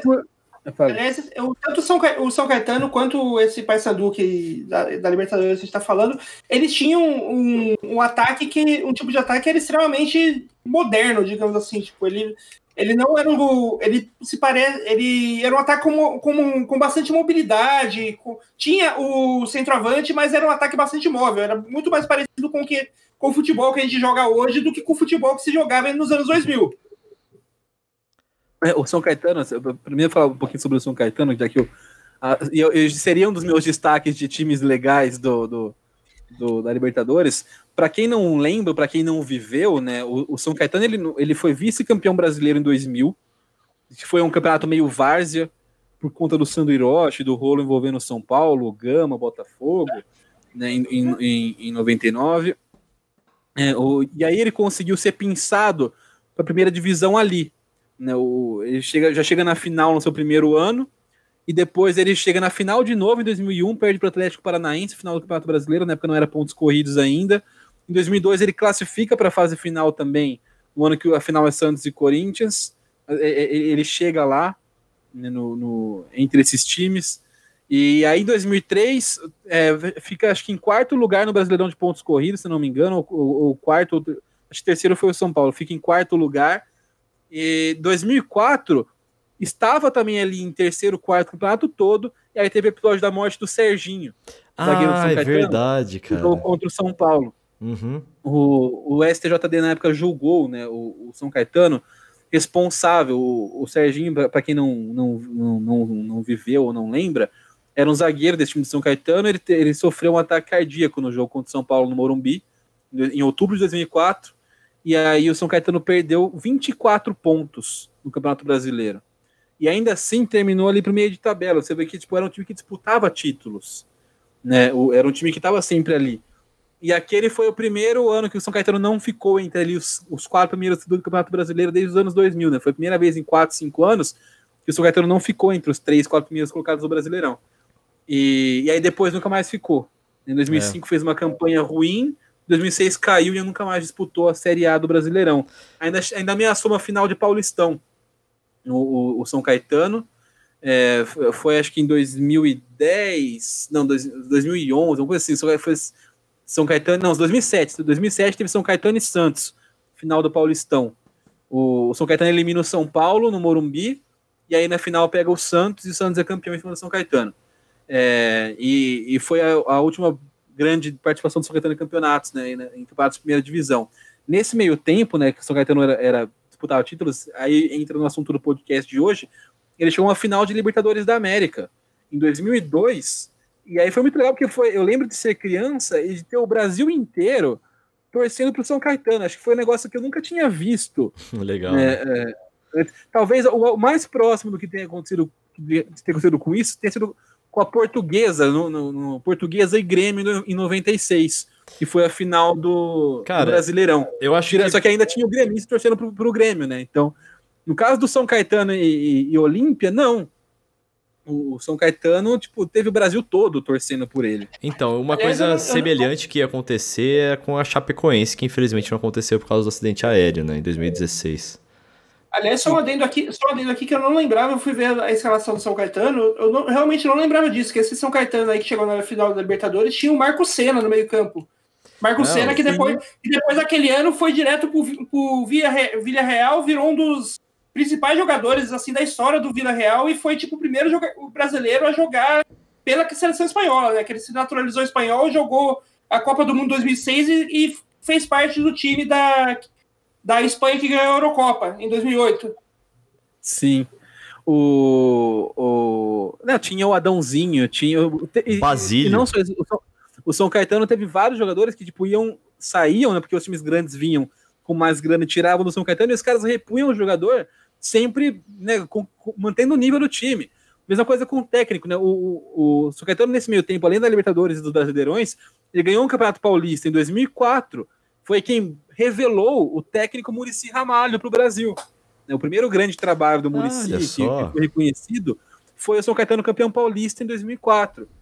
Só que, assim, de todos esses campeonatos que o São Caetano brigou, ganhou só o Paulista em 2004. Bateu na trave em outros paulistões, bateu na trave em Brasileirão, em Libertadores, né, a, a campanha da, do, do, São Caetano na Libertadores é muito, muito boa mesmo. O São Caetano, em 2002, ele fica em primeiro no grupo que tinha o Cobreloa, que é o time que até então era, um dos, era a, a, talvez a maior potência do Chile.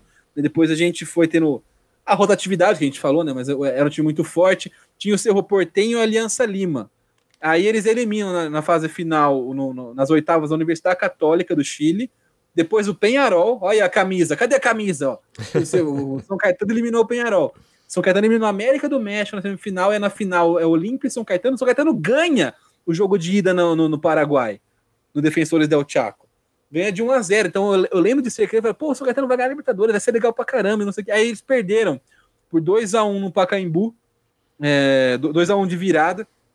E aí nos pênaltis, na época não tinha, não, não tinha gol fora em final, né, na, na Libertadores da América. E aí no, o, o São Caetano perdeu nos pênaltis pro, pro time do Olímpia. E aí foi uma tristeza nacional, né? Foi, foi uma mini Copa do Mundo, que tava todo mundo torcendo pro São Caetano ali. Porque os brasileiros também nessa Copa, se eu não me engano, eles foram, tirando o Grêmio, que, que chegou ali até as semifinais também, e caiu justamente pro Olímpia também, foi, era, era, foi o time que prosperou do Brasil, né? O São Caetano nessa, nessa competição. Cara, falando de é, outras. O Flamengo histórias... caiu na primeira fase, o Atlético Paranaense na primeira fase. Sobrou só o Flamengo e o São Caetano. Na época só tinham quatro brasileiros. Ah, é só o Grêmio e São Caetano. E aí o São Caetano chegou na final ainda. Outra história que eu acho que é muito legal, assim, eu dou muita risada quando eu lembro, é do Once Caldas. Eu não sei se é Once Caldas, mas que ganhou. É, é Once Caldas mesmo. Que ganhou do Santos com o goleiro Enal, que depois foi jogar no Santos, mas que ele fez uma. Na, no, no jogo que ganhou do Santos, o Enal fez uma defesa e começou. colocou a bola no chão e começou a passar a cabeça da, em cima da bola, assim. Vocês lembram disso? Sim, o, o, esse também é outro time que é muito legal de falar, que, e mais uma vez.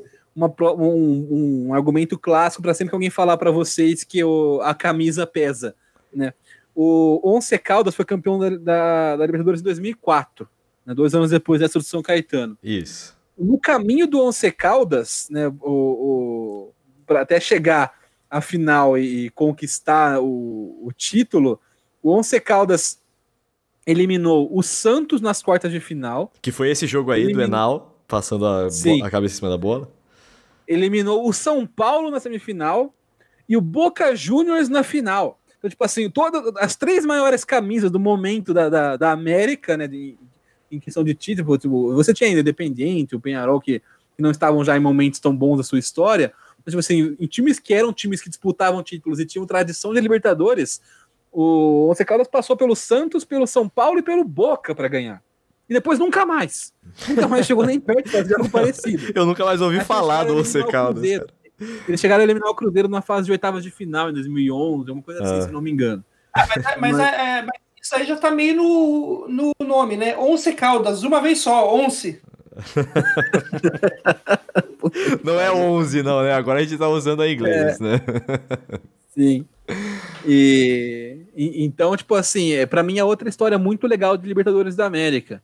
Cara, tem, são muitas, né? É, e, e, aí acho que vai legal a gente falar da relação do brasileiro com a Libertadores da América também, porque é um, a gente existe uma obsessão, né? Como tem até a música do torcedor do Palmeiras com a Libertadores, e não é à toa, é um, é um campeonato muito legal.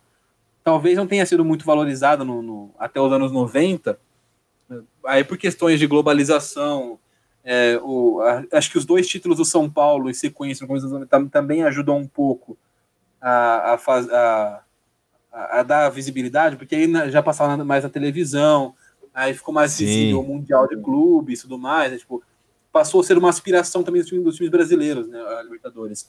Tanto que aí, nos anos 90, acho que tem o, é, o São Paulo ganha 92, 93, aí acho que o Grêmio ganha em 95, Isso. o Vasco em 97, o Cruzeiro em 98. Não, o, Palmeiras o, o Vasco em 98. E aí o é, Cruzeiro, é. deixa eu ver aqui.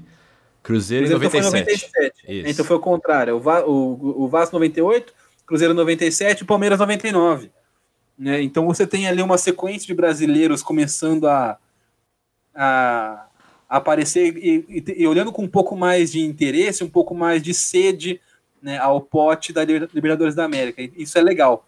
Né? O, tem, existe uma mudança histórica também nesse sentido, de como os times daqui enxergavam e passaram a enxergar a, a competição depois dos anos 90. Inclusive. Você, sim, eu, eu, trabalhei, né, tipo, em, já em estádio do Palmeiras, em jogos normais de Libertadores, do Corinthians, do Santos, do São Paulo. E, e cada, você vê que cada torcida, todas as torcidas têm um, um, um, ambiente diferente em Libertadores da América. E cada uma tem um sorteio diferente, né? Sei lá, o, a relação do palmeirense com a, Libertadores é única, do São Paulino é outra, do corintiano é outra, do Santista é outra. São, são os times que eu fui aqui em São Paulo. Não cheguei a fazer jogos no Brasil fora de São Paulo, é, no Libertadores da América, mas assim, tem uma relação muito especial com o torcedor, né? Sim, sim. É, e agora também eu vou chamar a atenção aqui porque a Argentina é o país que tem 25 títulos, é o país com mais títulos da Libertadores. O Brasil vem atrás com 20 títulos. Porém, uma coisa interessante é que os títulos da Argentina estão muito concentrados em alguns clubes. Por exemplo, o Independiente tem 7, o Boca Juniors tem 8, o Penharol, opa, desculpa, o River Plate tem 4, o Estudiantes tem 4. Aí, é, concentrados então nesses quatro times aí: Estudiantes, River Plate, Boca Juniors Independente. Aí o, São, aí o São Paulo, o Grêmio e o Santos são os três maiores vencedores brasileiros, com três cada um. Aí Palmeiras, Cruzeiro, Internacional e Flamengo tem dois cada um. Aí o Vasco, o Corinthians e o Atlético Mineiro tem um cada um. Enquanto a Argentina já aí só vai aparecer aqui também com um cada um, o Racing, o Argentinos Juniors e o Vélez Sarsfield, com um cada um. É, então, o, tipo... o, Brasil tem menos títulos, mas tem 10 clubes campeões é, diferentes. Exatamente. Tem, 20, tem 25 títulos, são 8 campeões. Não é uma diferença tão grande assim, né? Ah, mas, mas eu é... acho é, é assim, de se admirar. A proporção é interessante mesmo. Sim. Assim, mas assim, eu tô chutando por, falando só de cabeça, mas eu acho que provavelmente se a gente for, for comparar, tipo, times que ganharam o Campeonato Brasileiro e times que ganharam o Campeonato Argentino, provavelmente a gente vai ter mais variedade no Campeonato Brasileiro também ah, do que no Argentino. Certeza. Sim. Com certeza. Então, tipo, já, já, é, já é algo mais natural do argentino é, ter uma concentração de alguns times mais fortes ganhando títulos. Né? Aqui no Brasil, a gente tem mais times é, de forças equiparados ao longo dos anos e esses títulos vão, vão, ser, vão sendo passados né, de, de um para o outro. É a rotatividade que a gente estava falando aqui. Aqui, por ser um país geograficamente também muito extenso, o futebol já é cíclico no mundo todo, né? Na Inglaterra, na Argentina, no, no Uruguai e tudo mais. E, e, no Brasil é mais ainda, porque é um país muito grande geograficamente, né? Então você é. tem um período que o Inter é muito bom, um período que o Grêmio é muito bom, um período que o São Paulo, o Palmeiras, o Corinthians, o Vasco, todo o Botafogo, todo time teve o, seu, o Bahia, um momento de brilho já. Né? É, se você, se você for, for, levar em conta a extensão do Brasil, o, o Campeonato Brasileiro e as, e a, as, diferen, as diferentes praças de, de força regional cada um tem, o Campeonato Brasileiro, em extensão, é quase é bem parecido, pra, talvez até maior do que a Champions League, no sentido de extensão que os, que o, que os times viajam para jogar entre si, né? Ah, sim, sim. sim.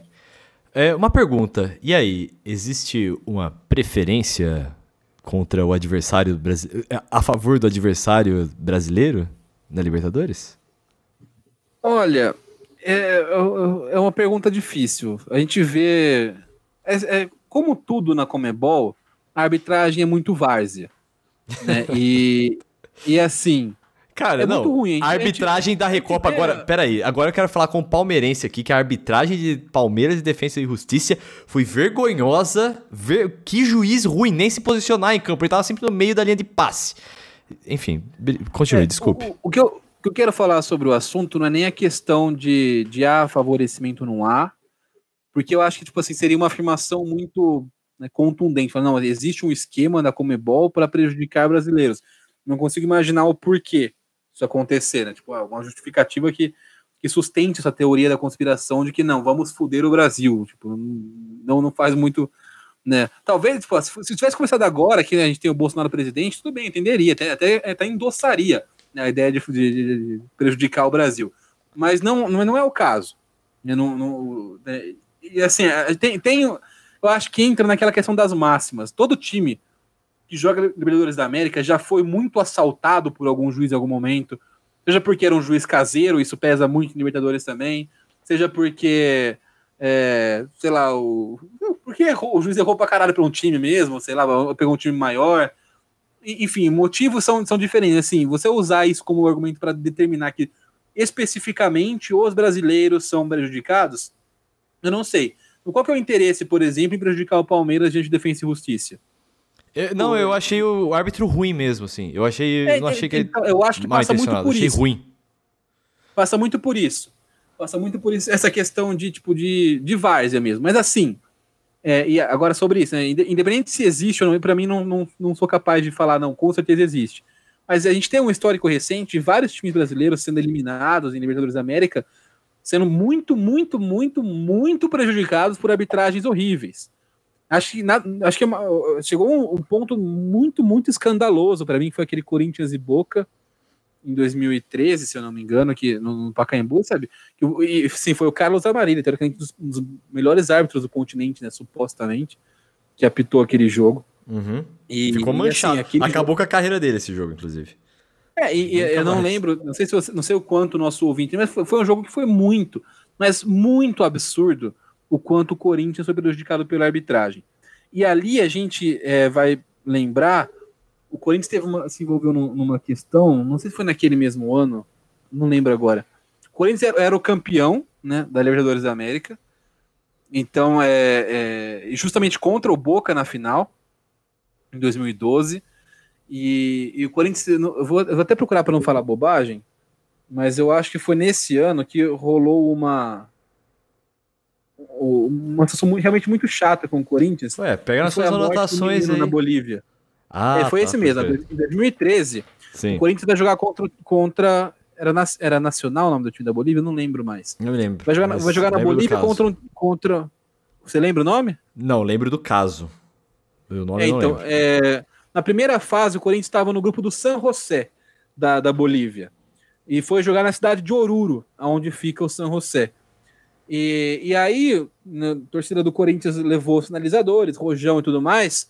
E aí, na, na, comemoração, na comemoração de algum gol, alguma coisa, o torcedor do Corinthians soltou um rojão, um sinalizador, atingiu um menino, um torcedor, uma criança que, do, de 14 anos, né? Torcedor do São José. Era um sinalizador naval, tipo, um negócio totalmente desproporcional para estádio. E o menino morreu, morreu no estádio. O, o, né, o chamava, acho que Kevin, o, eu lembro. Isso, no caso, teve muita repercussão. E ali, assim, é, não houve nenhum, nenhum movimento, tipo, para o, o que a Comebol fez? Tirou o público do, do, Corinthians por dois jogos da primeira fase. E, e aí, isso pegou muito mal para a Comebol, tipo, porque, assim, tudo que acontece, não foi a primeira vez que morrem pessoas em estádio, mas acho que o fato de ter sido uma criança é, pesou, repercutiu muito, né? A Comebol sempre foi omissa nesse tipo de situação. Sempre tem briga, morre gente, um monte de coisa horrível acontece nos entornos de jogos da Comebol e nunca se, nunca se faz nada. Dessa vez também nunca não, não fizeram nada. O procedimento da, da, da Comebol foi padrão. Não fazer nada. Eu fingi que vou fazer alguma coisa, tirou a torcida do Pacaembu do Corinthians por dois jogos e, tipo, esperava que fosse ficar por isso mesmo, como sempre ficou. Mas teve uma repercussão muito grande esse caso do, do, do Kevin na Bolívia. E, a, e a, eu, eu, ali eu sinto que houve uma compensação para tirar o Corinthians logo. Foi um, oh, tipo assim, eles, eles tá. tentando. É, uma, porque foi muito escandaloso. Eu até sugiro que, o, se você tiver tempo para você, o nosso ouvinte, pare para ver vídeos do jogo do Corinthians e Boca. É muito absurdo o que acontece no Pacaembu naquele dia. É, e eu não sou corintiano, não, não é, muito pelo contrário. Nada contra, né? tem, tem até amigos que são, né? Corintianos. Mas o. o é, eu, eu, eu acho que tem uma relação, sim, com o fato de isso ter pesado muito mal para a imagem da Comebol. Então, imagina, por exemplo, se o Corinthians, que era o atual campeão e era um, o melhor time, um dos melhores times da América do Sul naquele momento, é campeão do mundo, não só do campeão, campeão do mundo contra o Chelsea, era o time do, do, do Tite jogando demais tudo mais. É, imagina se esse time, né, é, sei lá, ganha a, a, Libertadores com tendo tido essa tragédia, essa omissão da Comebol, como, como é histórico da Comebol, ia pegar muito mal. E aí eu acho que houve um, um movimento ali, não sei, é, é, não tenho fatos, não tenho nada assim, eu, eu, eu vejo com, com, que há um. que lá, É difícil não relacionar os dois episódios. Né, a, a morte do menino na, na Bolívia, a não punição do Corinthians, é, a eliminação escandalosa com uma arbitragem horrenda, tipo, não, não foi uma, metragem ruim. Você sente o Corinthians claramente prejudicado no jogo mesmo. E aí seja talvez a, a única, o único caso que eu consiga pensar assim, não, por que, mas por que prejudicar o Corinthians? Então você consegue fazer uma relação com esse episódio. Né? Mas ainda assim, sem essa relação, você teve o São Paulo contra o Atlético Nacional em, 2005, em 2016. Você teve o Palmeiras agora contra o Defensa. Você tem o Grêmio. Você tem vários Palmeiras e Boca Juniors em 2000, na final. Palmeiras Boca Juniors que sofrem, né, historicamente, com esse tipo de, de, de situação. Se existe mesmo um movimento ou não, eu não, não sei. Né? Não, não sei dizer, mas assim, para mim, isso continuar acontecendo passa também pela, pela falta de atitude dos brasileiros, pela falta de coletividade. Seria, seria a hora tipo, de quando acontece isso com o Corinthians, o São Paulo, o Palmeiras e o, o Santos e o Flamengo, todo mundo fala assim: ó, isso aconteceu é inadmissível. De quando aconteceu isso com o Flamengo, chegar todo mundo e falar: ó, isso aconteceu com o Palmeiras é inadmissível. Só que, o, pelo contrário, parece que os times, tipo assim, eles não reclamam, eles reclamam muito, fazem um escândalo quando é com eles, mas aí quando no ano seguinte, na semana seguinte, acontece com o time rival, aí tá tudo bem. Então falta muito essa, essa, essa união, essa coletividade, né? Esse, esse corporativismo dos times do Brasil. Falar assim, ó, chegar na Comebol e falar assim, cara, o campeonato de vocês é, depende muito da gente. Se você, se você tirar o Brasil da Libertadores da América, fazer o quê? Vai ficar, vai ser legal, tipo, sabe, não é? Vai, vai cair muito ó, o interesse, o nível do campeonato. Então é, é eles chegar e falar assim: ó, eu, eu sinto que há um prejuízo de arbitragem sempre para os nossos times daqui. Isso acontece, eu quero que isso tem como mudar. Tipo, é, é, é fazer um, uma ação coletiva para tentar transformar isso. Sim. É, isso, isso partindo do princípio que realmente há um. Não estou nem dizendo que há ou não há um movimento para prejudicar. Mas, mas ter uma voz houver... mais unida. Eu acho que falta uma voz mais unida dos clubes brasileiros em todos os outros âmbitos, não só nesse. Já seria um bom passo. Aliás, acho que uma outra coisa também que, que pode que sim pode influenciar se houver esse tipo de, de, de perseguição aos times brasileiros e tal, é algo totalmente fora do mundo do futebol, é na parte cultural mesmo, porque, tipo, o, o Brasil é um país da América Latina que, que tem vergonha de fazer parte da América Latina. E, tipo, a gente culturalmente, a gente não se aproxima dos nossos, dos nossos irmãos argentinos, dos uruguaios, dos paraguaios, a gente se, se acha acima deles. Tipo, isso falo como culturalmente, como população mesmo. A população brasileira meio que se acha acima dos países da América Latina.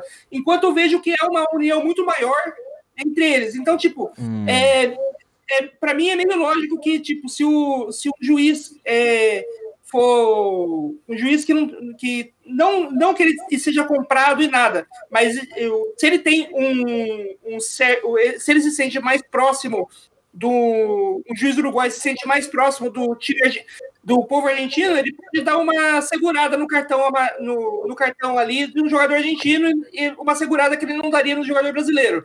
E isso está totalmente fora da esfera do futebol. Não é compra, não é que o juiz foi comprado, não é que a Comebol pediu para ele apitar contra o brasileiro, é tipo, é ele, só ele como pessoa, ele se sente menos à vontade de, de, de punir severamente um jogador que ele um, um povo que, que ele considera como irmão e outro que nunca foi tipo próximo, né? Culturalmente nunca foi próximo. A gente aqui no Brasil, acho que até pelo fato de a gente ser o único que fala português da América Latina, a gente nunca foi próximo de nenhum outro país aqui. É, então a gente é o líder do Mercosul, mas como, como povo, nosso povo é muito isolado. A gente é mais próximo, a gente se sente mais próximo do, do estadunidense do que do argentino, que é algo incrivelmente errado, né? Sim, mas é, tem alguma uma coisa que eu gostaria de colocar um contraponto aí, que eu acho que não é por vontade nossa, assim. Porque, por exemplo, quando a gente vai analisar mercados, e aí eu, eu falo, tipo, eu escrevo sobre mercado, sobre um mercado, é, para o Sports Observer, que é um veículo mundial, né? Os investidores, as pessoas que analisam, eles mesmos já dividem o mercado entre Brasil e América Latina. Porque as diferenças culturais, diferenças de linguagem e tudo mais, e de investimentos que já existem dentro dos países, é, são suficientes para separar esses dois, bloco, dois blocos de mercado, sabe? Então não é uma coisa que só parte do povo, o povo querer renegar o, os, os hermanos, tá ligado?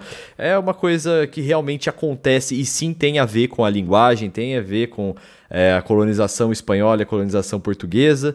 É, tem realmente uma diferença aí de, que, que acontece e não é só por vontade, assim, porque a gente não quer se misturar, tá ligado? Não é. Não é só isso. Talvez tenha isso também, mas não é só isso. Então, eu acho que tem, porque já, já até, tem até estudos né, que, que mostram que o brasileiro é um povo, em geral, muito individualista. Sim. Não é só com, com a questão com a sul-americana, já é individualista com a gente mesmo. né? Na, na- Uhum, como, uhum. Enquanto sociedade, internamente, nós somos um, um povo bastante individualista, apesar de, de, de parecer uma imagem de ser uma simpatia, acolhimento, né? A gente é, é uma população bastante que não tem dificuldade em, em- em coletividade. né? Então a gente está falando não só da, da de, de Isso, pertencer da América Latina, certeza. mas por exemplo, a gente acabou de falar sobre como os times brasileiros não conseguem se unir para parar de tomar de tomar arbitragem ruim em Libertadores, por exemplo. Verdade. É o, é um negócio que é do interesse de todos, mas como demanda união, como demanda coletividade, é quase que impra- impraticável para o time brasileiro. Sim. Para o Corinthians, para o São Paulo e o Palmeiras chegarem juntos e falar assim: não, vamos fazer isso. Sim. Não, isso com certeza. Então, é- eu só falei pra falar assim, ó, não é só isso, mas realmente, É, cara, sim, eu tenho. Muito bem, senhores, vamos falar das mídias sociais então? Pode começar você aí, Rafael Noia. Não, mas eu não quero falar minha mídia social, não. Pode Não? pular. Quer divulgar uma opinião sobre games? Revolta.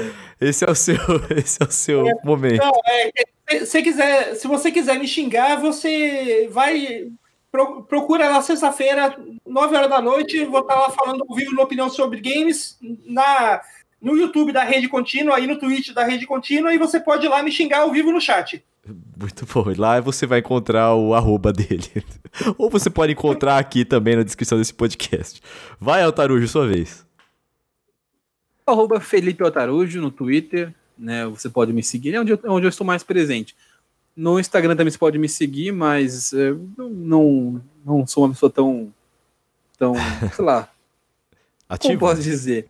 Bonito? Instagrammer. Ah, tá. Um- Não, eu não, não- Eu tô tentando ser, eu quero, eu quero né, eu explorar mais esse. esse Faz uma harmonização esse- e uma. é, como é que é o nome daquela lipo LED? Sei lá, não lembro o nome daquilo. Faz aí, você vira Ah, Instagramer não, na não é hora, mano. Esteticamente eu sou muito bonito, mas é, o... Ah. a questão é que eu não tenho o hábito mesmo de usar o Instagram. Entendi. E aí, eu, quando eu, e aí quando eu vou usar, eu fico postando foto da Matilda, que é minha cachorra. Né, E, e aí eu, eu tendo a ser ou inativo ou monotemático. Tô tentando Aí. aos poucos. Dog Ontem- Ontem eu já Lovers. fiz um negócio que muitos jovens descolados do Instagram fazem. Então, eu tava, tava assistindo Shrek 2 aqui em casa, tomando um vinho. Eu falei assim: ah, isso pode dar uma foto no Stories do Instagram. E aí eu postei. Não é o tipo de coisa que eu faria espontaneamente. Mas eu falei assim: pô, não, os jovens fazem isso. Eles veem, se eles veem um filminho com vinho, eles postam uma foto do vinho com o filme. Então eu vou fazer isso também. Porque agora eu tô nessa onda de querer ser jovem de novo. Muito bem. Bom, meu Twitter e meu Instagram são Vitão Frasca. Vitão, você já sabe, sem o tio no ar. Pra você O participar. tio que falta no, no arroba sobra na personalidade. Não, mas peraí, hoje as piadas do Noia, vocês estão de sacanagem comigo. Chamar eu de tio hoje, não. Hoje não aceito. Noia já. Hoje, as minhas piadas, as minhas piadas são assim sempre.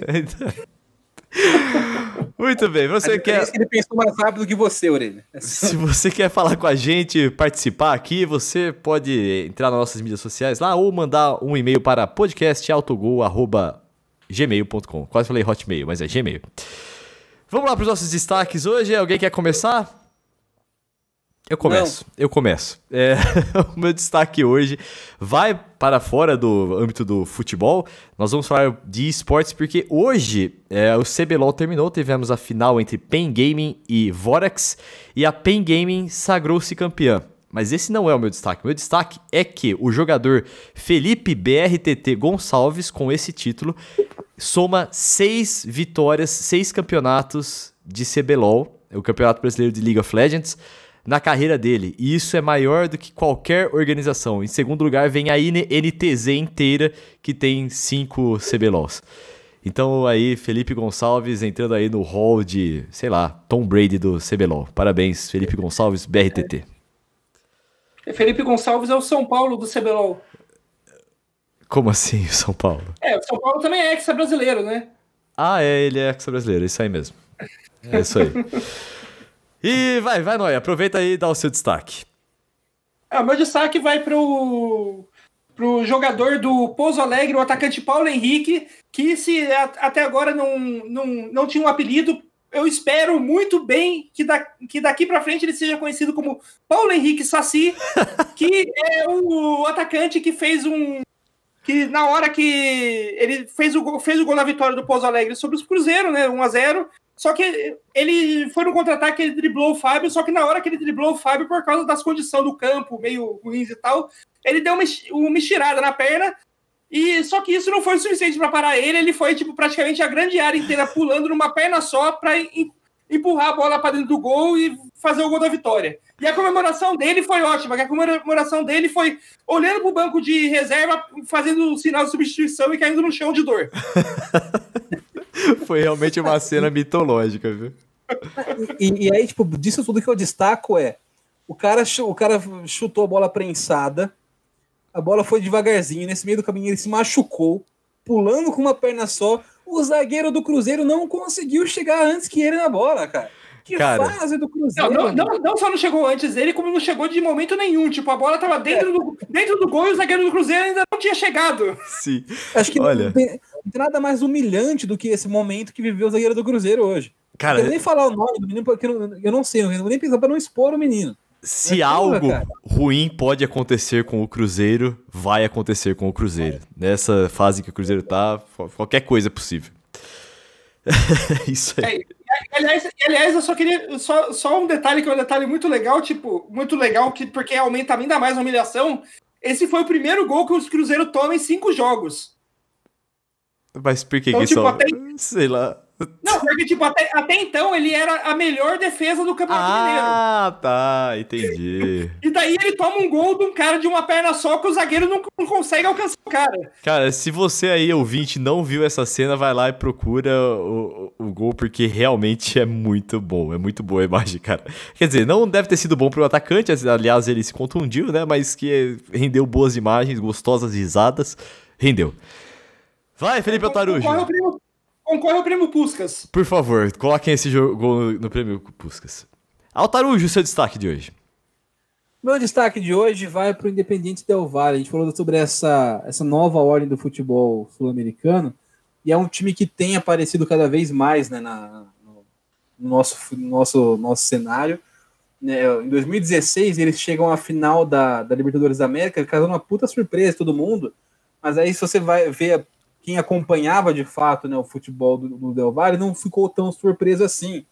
Ele já era tratado desde 2015, um ano antes, como clube prodígio.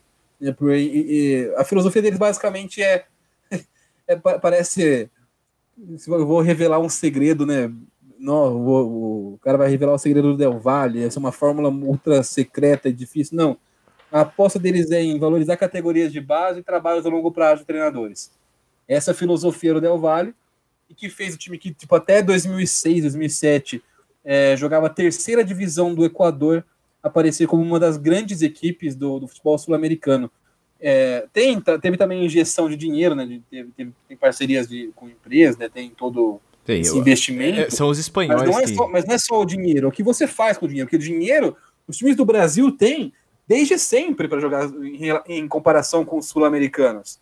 Né? O, nosso time tem, tem esse dinheiro desde, sentou, desde o começo, a gente tem mais grana que os caras. A diferença é como você canaliza esse dinheiro, como você usa esse dinheiro. Então, por exemplo, de toda a receita, todo, todos os gastos né, do, do Del Valle, o, 10, o, o valor que eles destinam na contratação de jogadores né, do, do orçamento é só de 3% do orçamento. Enquanto para investimento em categoria de base são 30% dos recursos do Del Valle que vão para a categoria de base. Então o, o time vai, monta um, um, um né, monta o time. Eles chegaram na, na final de 2016, foram desmontados, foram depenados pelos times do Brasil, da Argentina, da foram, todo mundo foi lá e fez a rapa no Del Valle. E, aí, assim como fizeram em outro, Atlético Nacional, no, no próprio Atlético Nacional foi campeão, no Once Caldas, sempre que tem um time que se destaca, a galera vai lá e pá, limpa o time inteiro. E aí o time acaba, porque não tem planejamento a longo prazo. No Del Valle, não. É o time, beleza, vocês, vocês é, compraram meu time inteiro, eu tenho mais um time inteiro aqui agora de jogadores subindo. E subiu e manteve o nível. Então é um time que nesse meio tempo não, não só chegou ao final da, da Libertadores, como venceu uma Sul-Americana e hoje é, né, eliminou o, o, o Grêmio na, na pré-Libertadores e não é por acaso. Né? Há um trabalho sendo feito ali que busca estar entre os melhores do continente, e hoje o Del Valle, você gostando ou não, você achando que tem camisa pesa ou não, o Del Valle está entre os melhores times do continente. Inclusive o grupo do Palmeiras é um grupo dificílimo. Nessa, nessa semana já tem Defensa e Justiça e Del Valle, dois times que para mim integram essa essa, no, essa espécie de nova ordem. Óbvio que não. Ah, então quer dizer que o Del Valle vai ser gigantesco. Não, pode ser que dure pouco, pode ser que troque o presidente lá, você não sei como funciona, né, como que é a gestão, a estrutura política deles. Pode ser que Defensa e Justiça daqui a pouco né, entre na vala como um dos outros times também. Mas hoje, nesse momento, você pegar um Defensa e Justiça e você pegar um, um de Del Valle é muito, mas muito mais difícil do que pegar um Racing, do que pegar um Penharol, do que pegar. Ah, se bobear até um Boca, cara.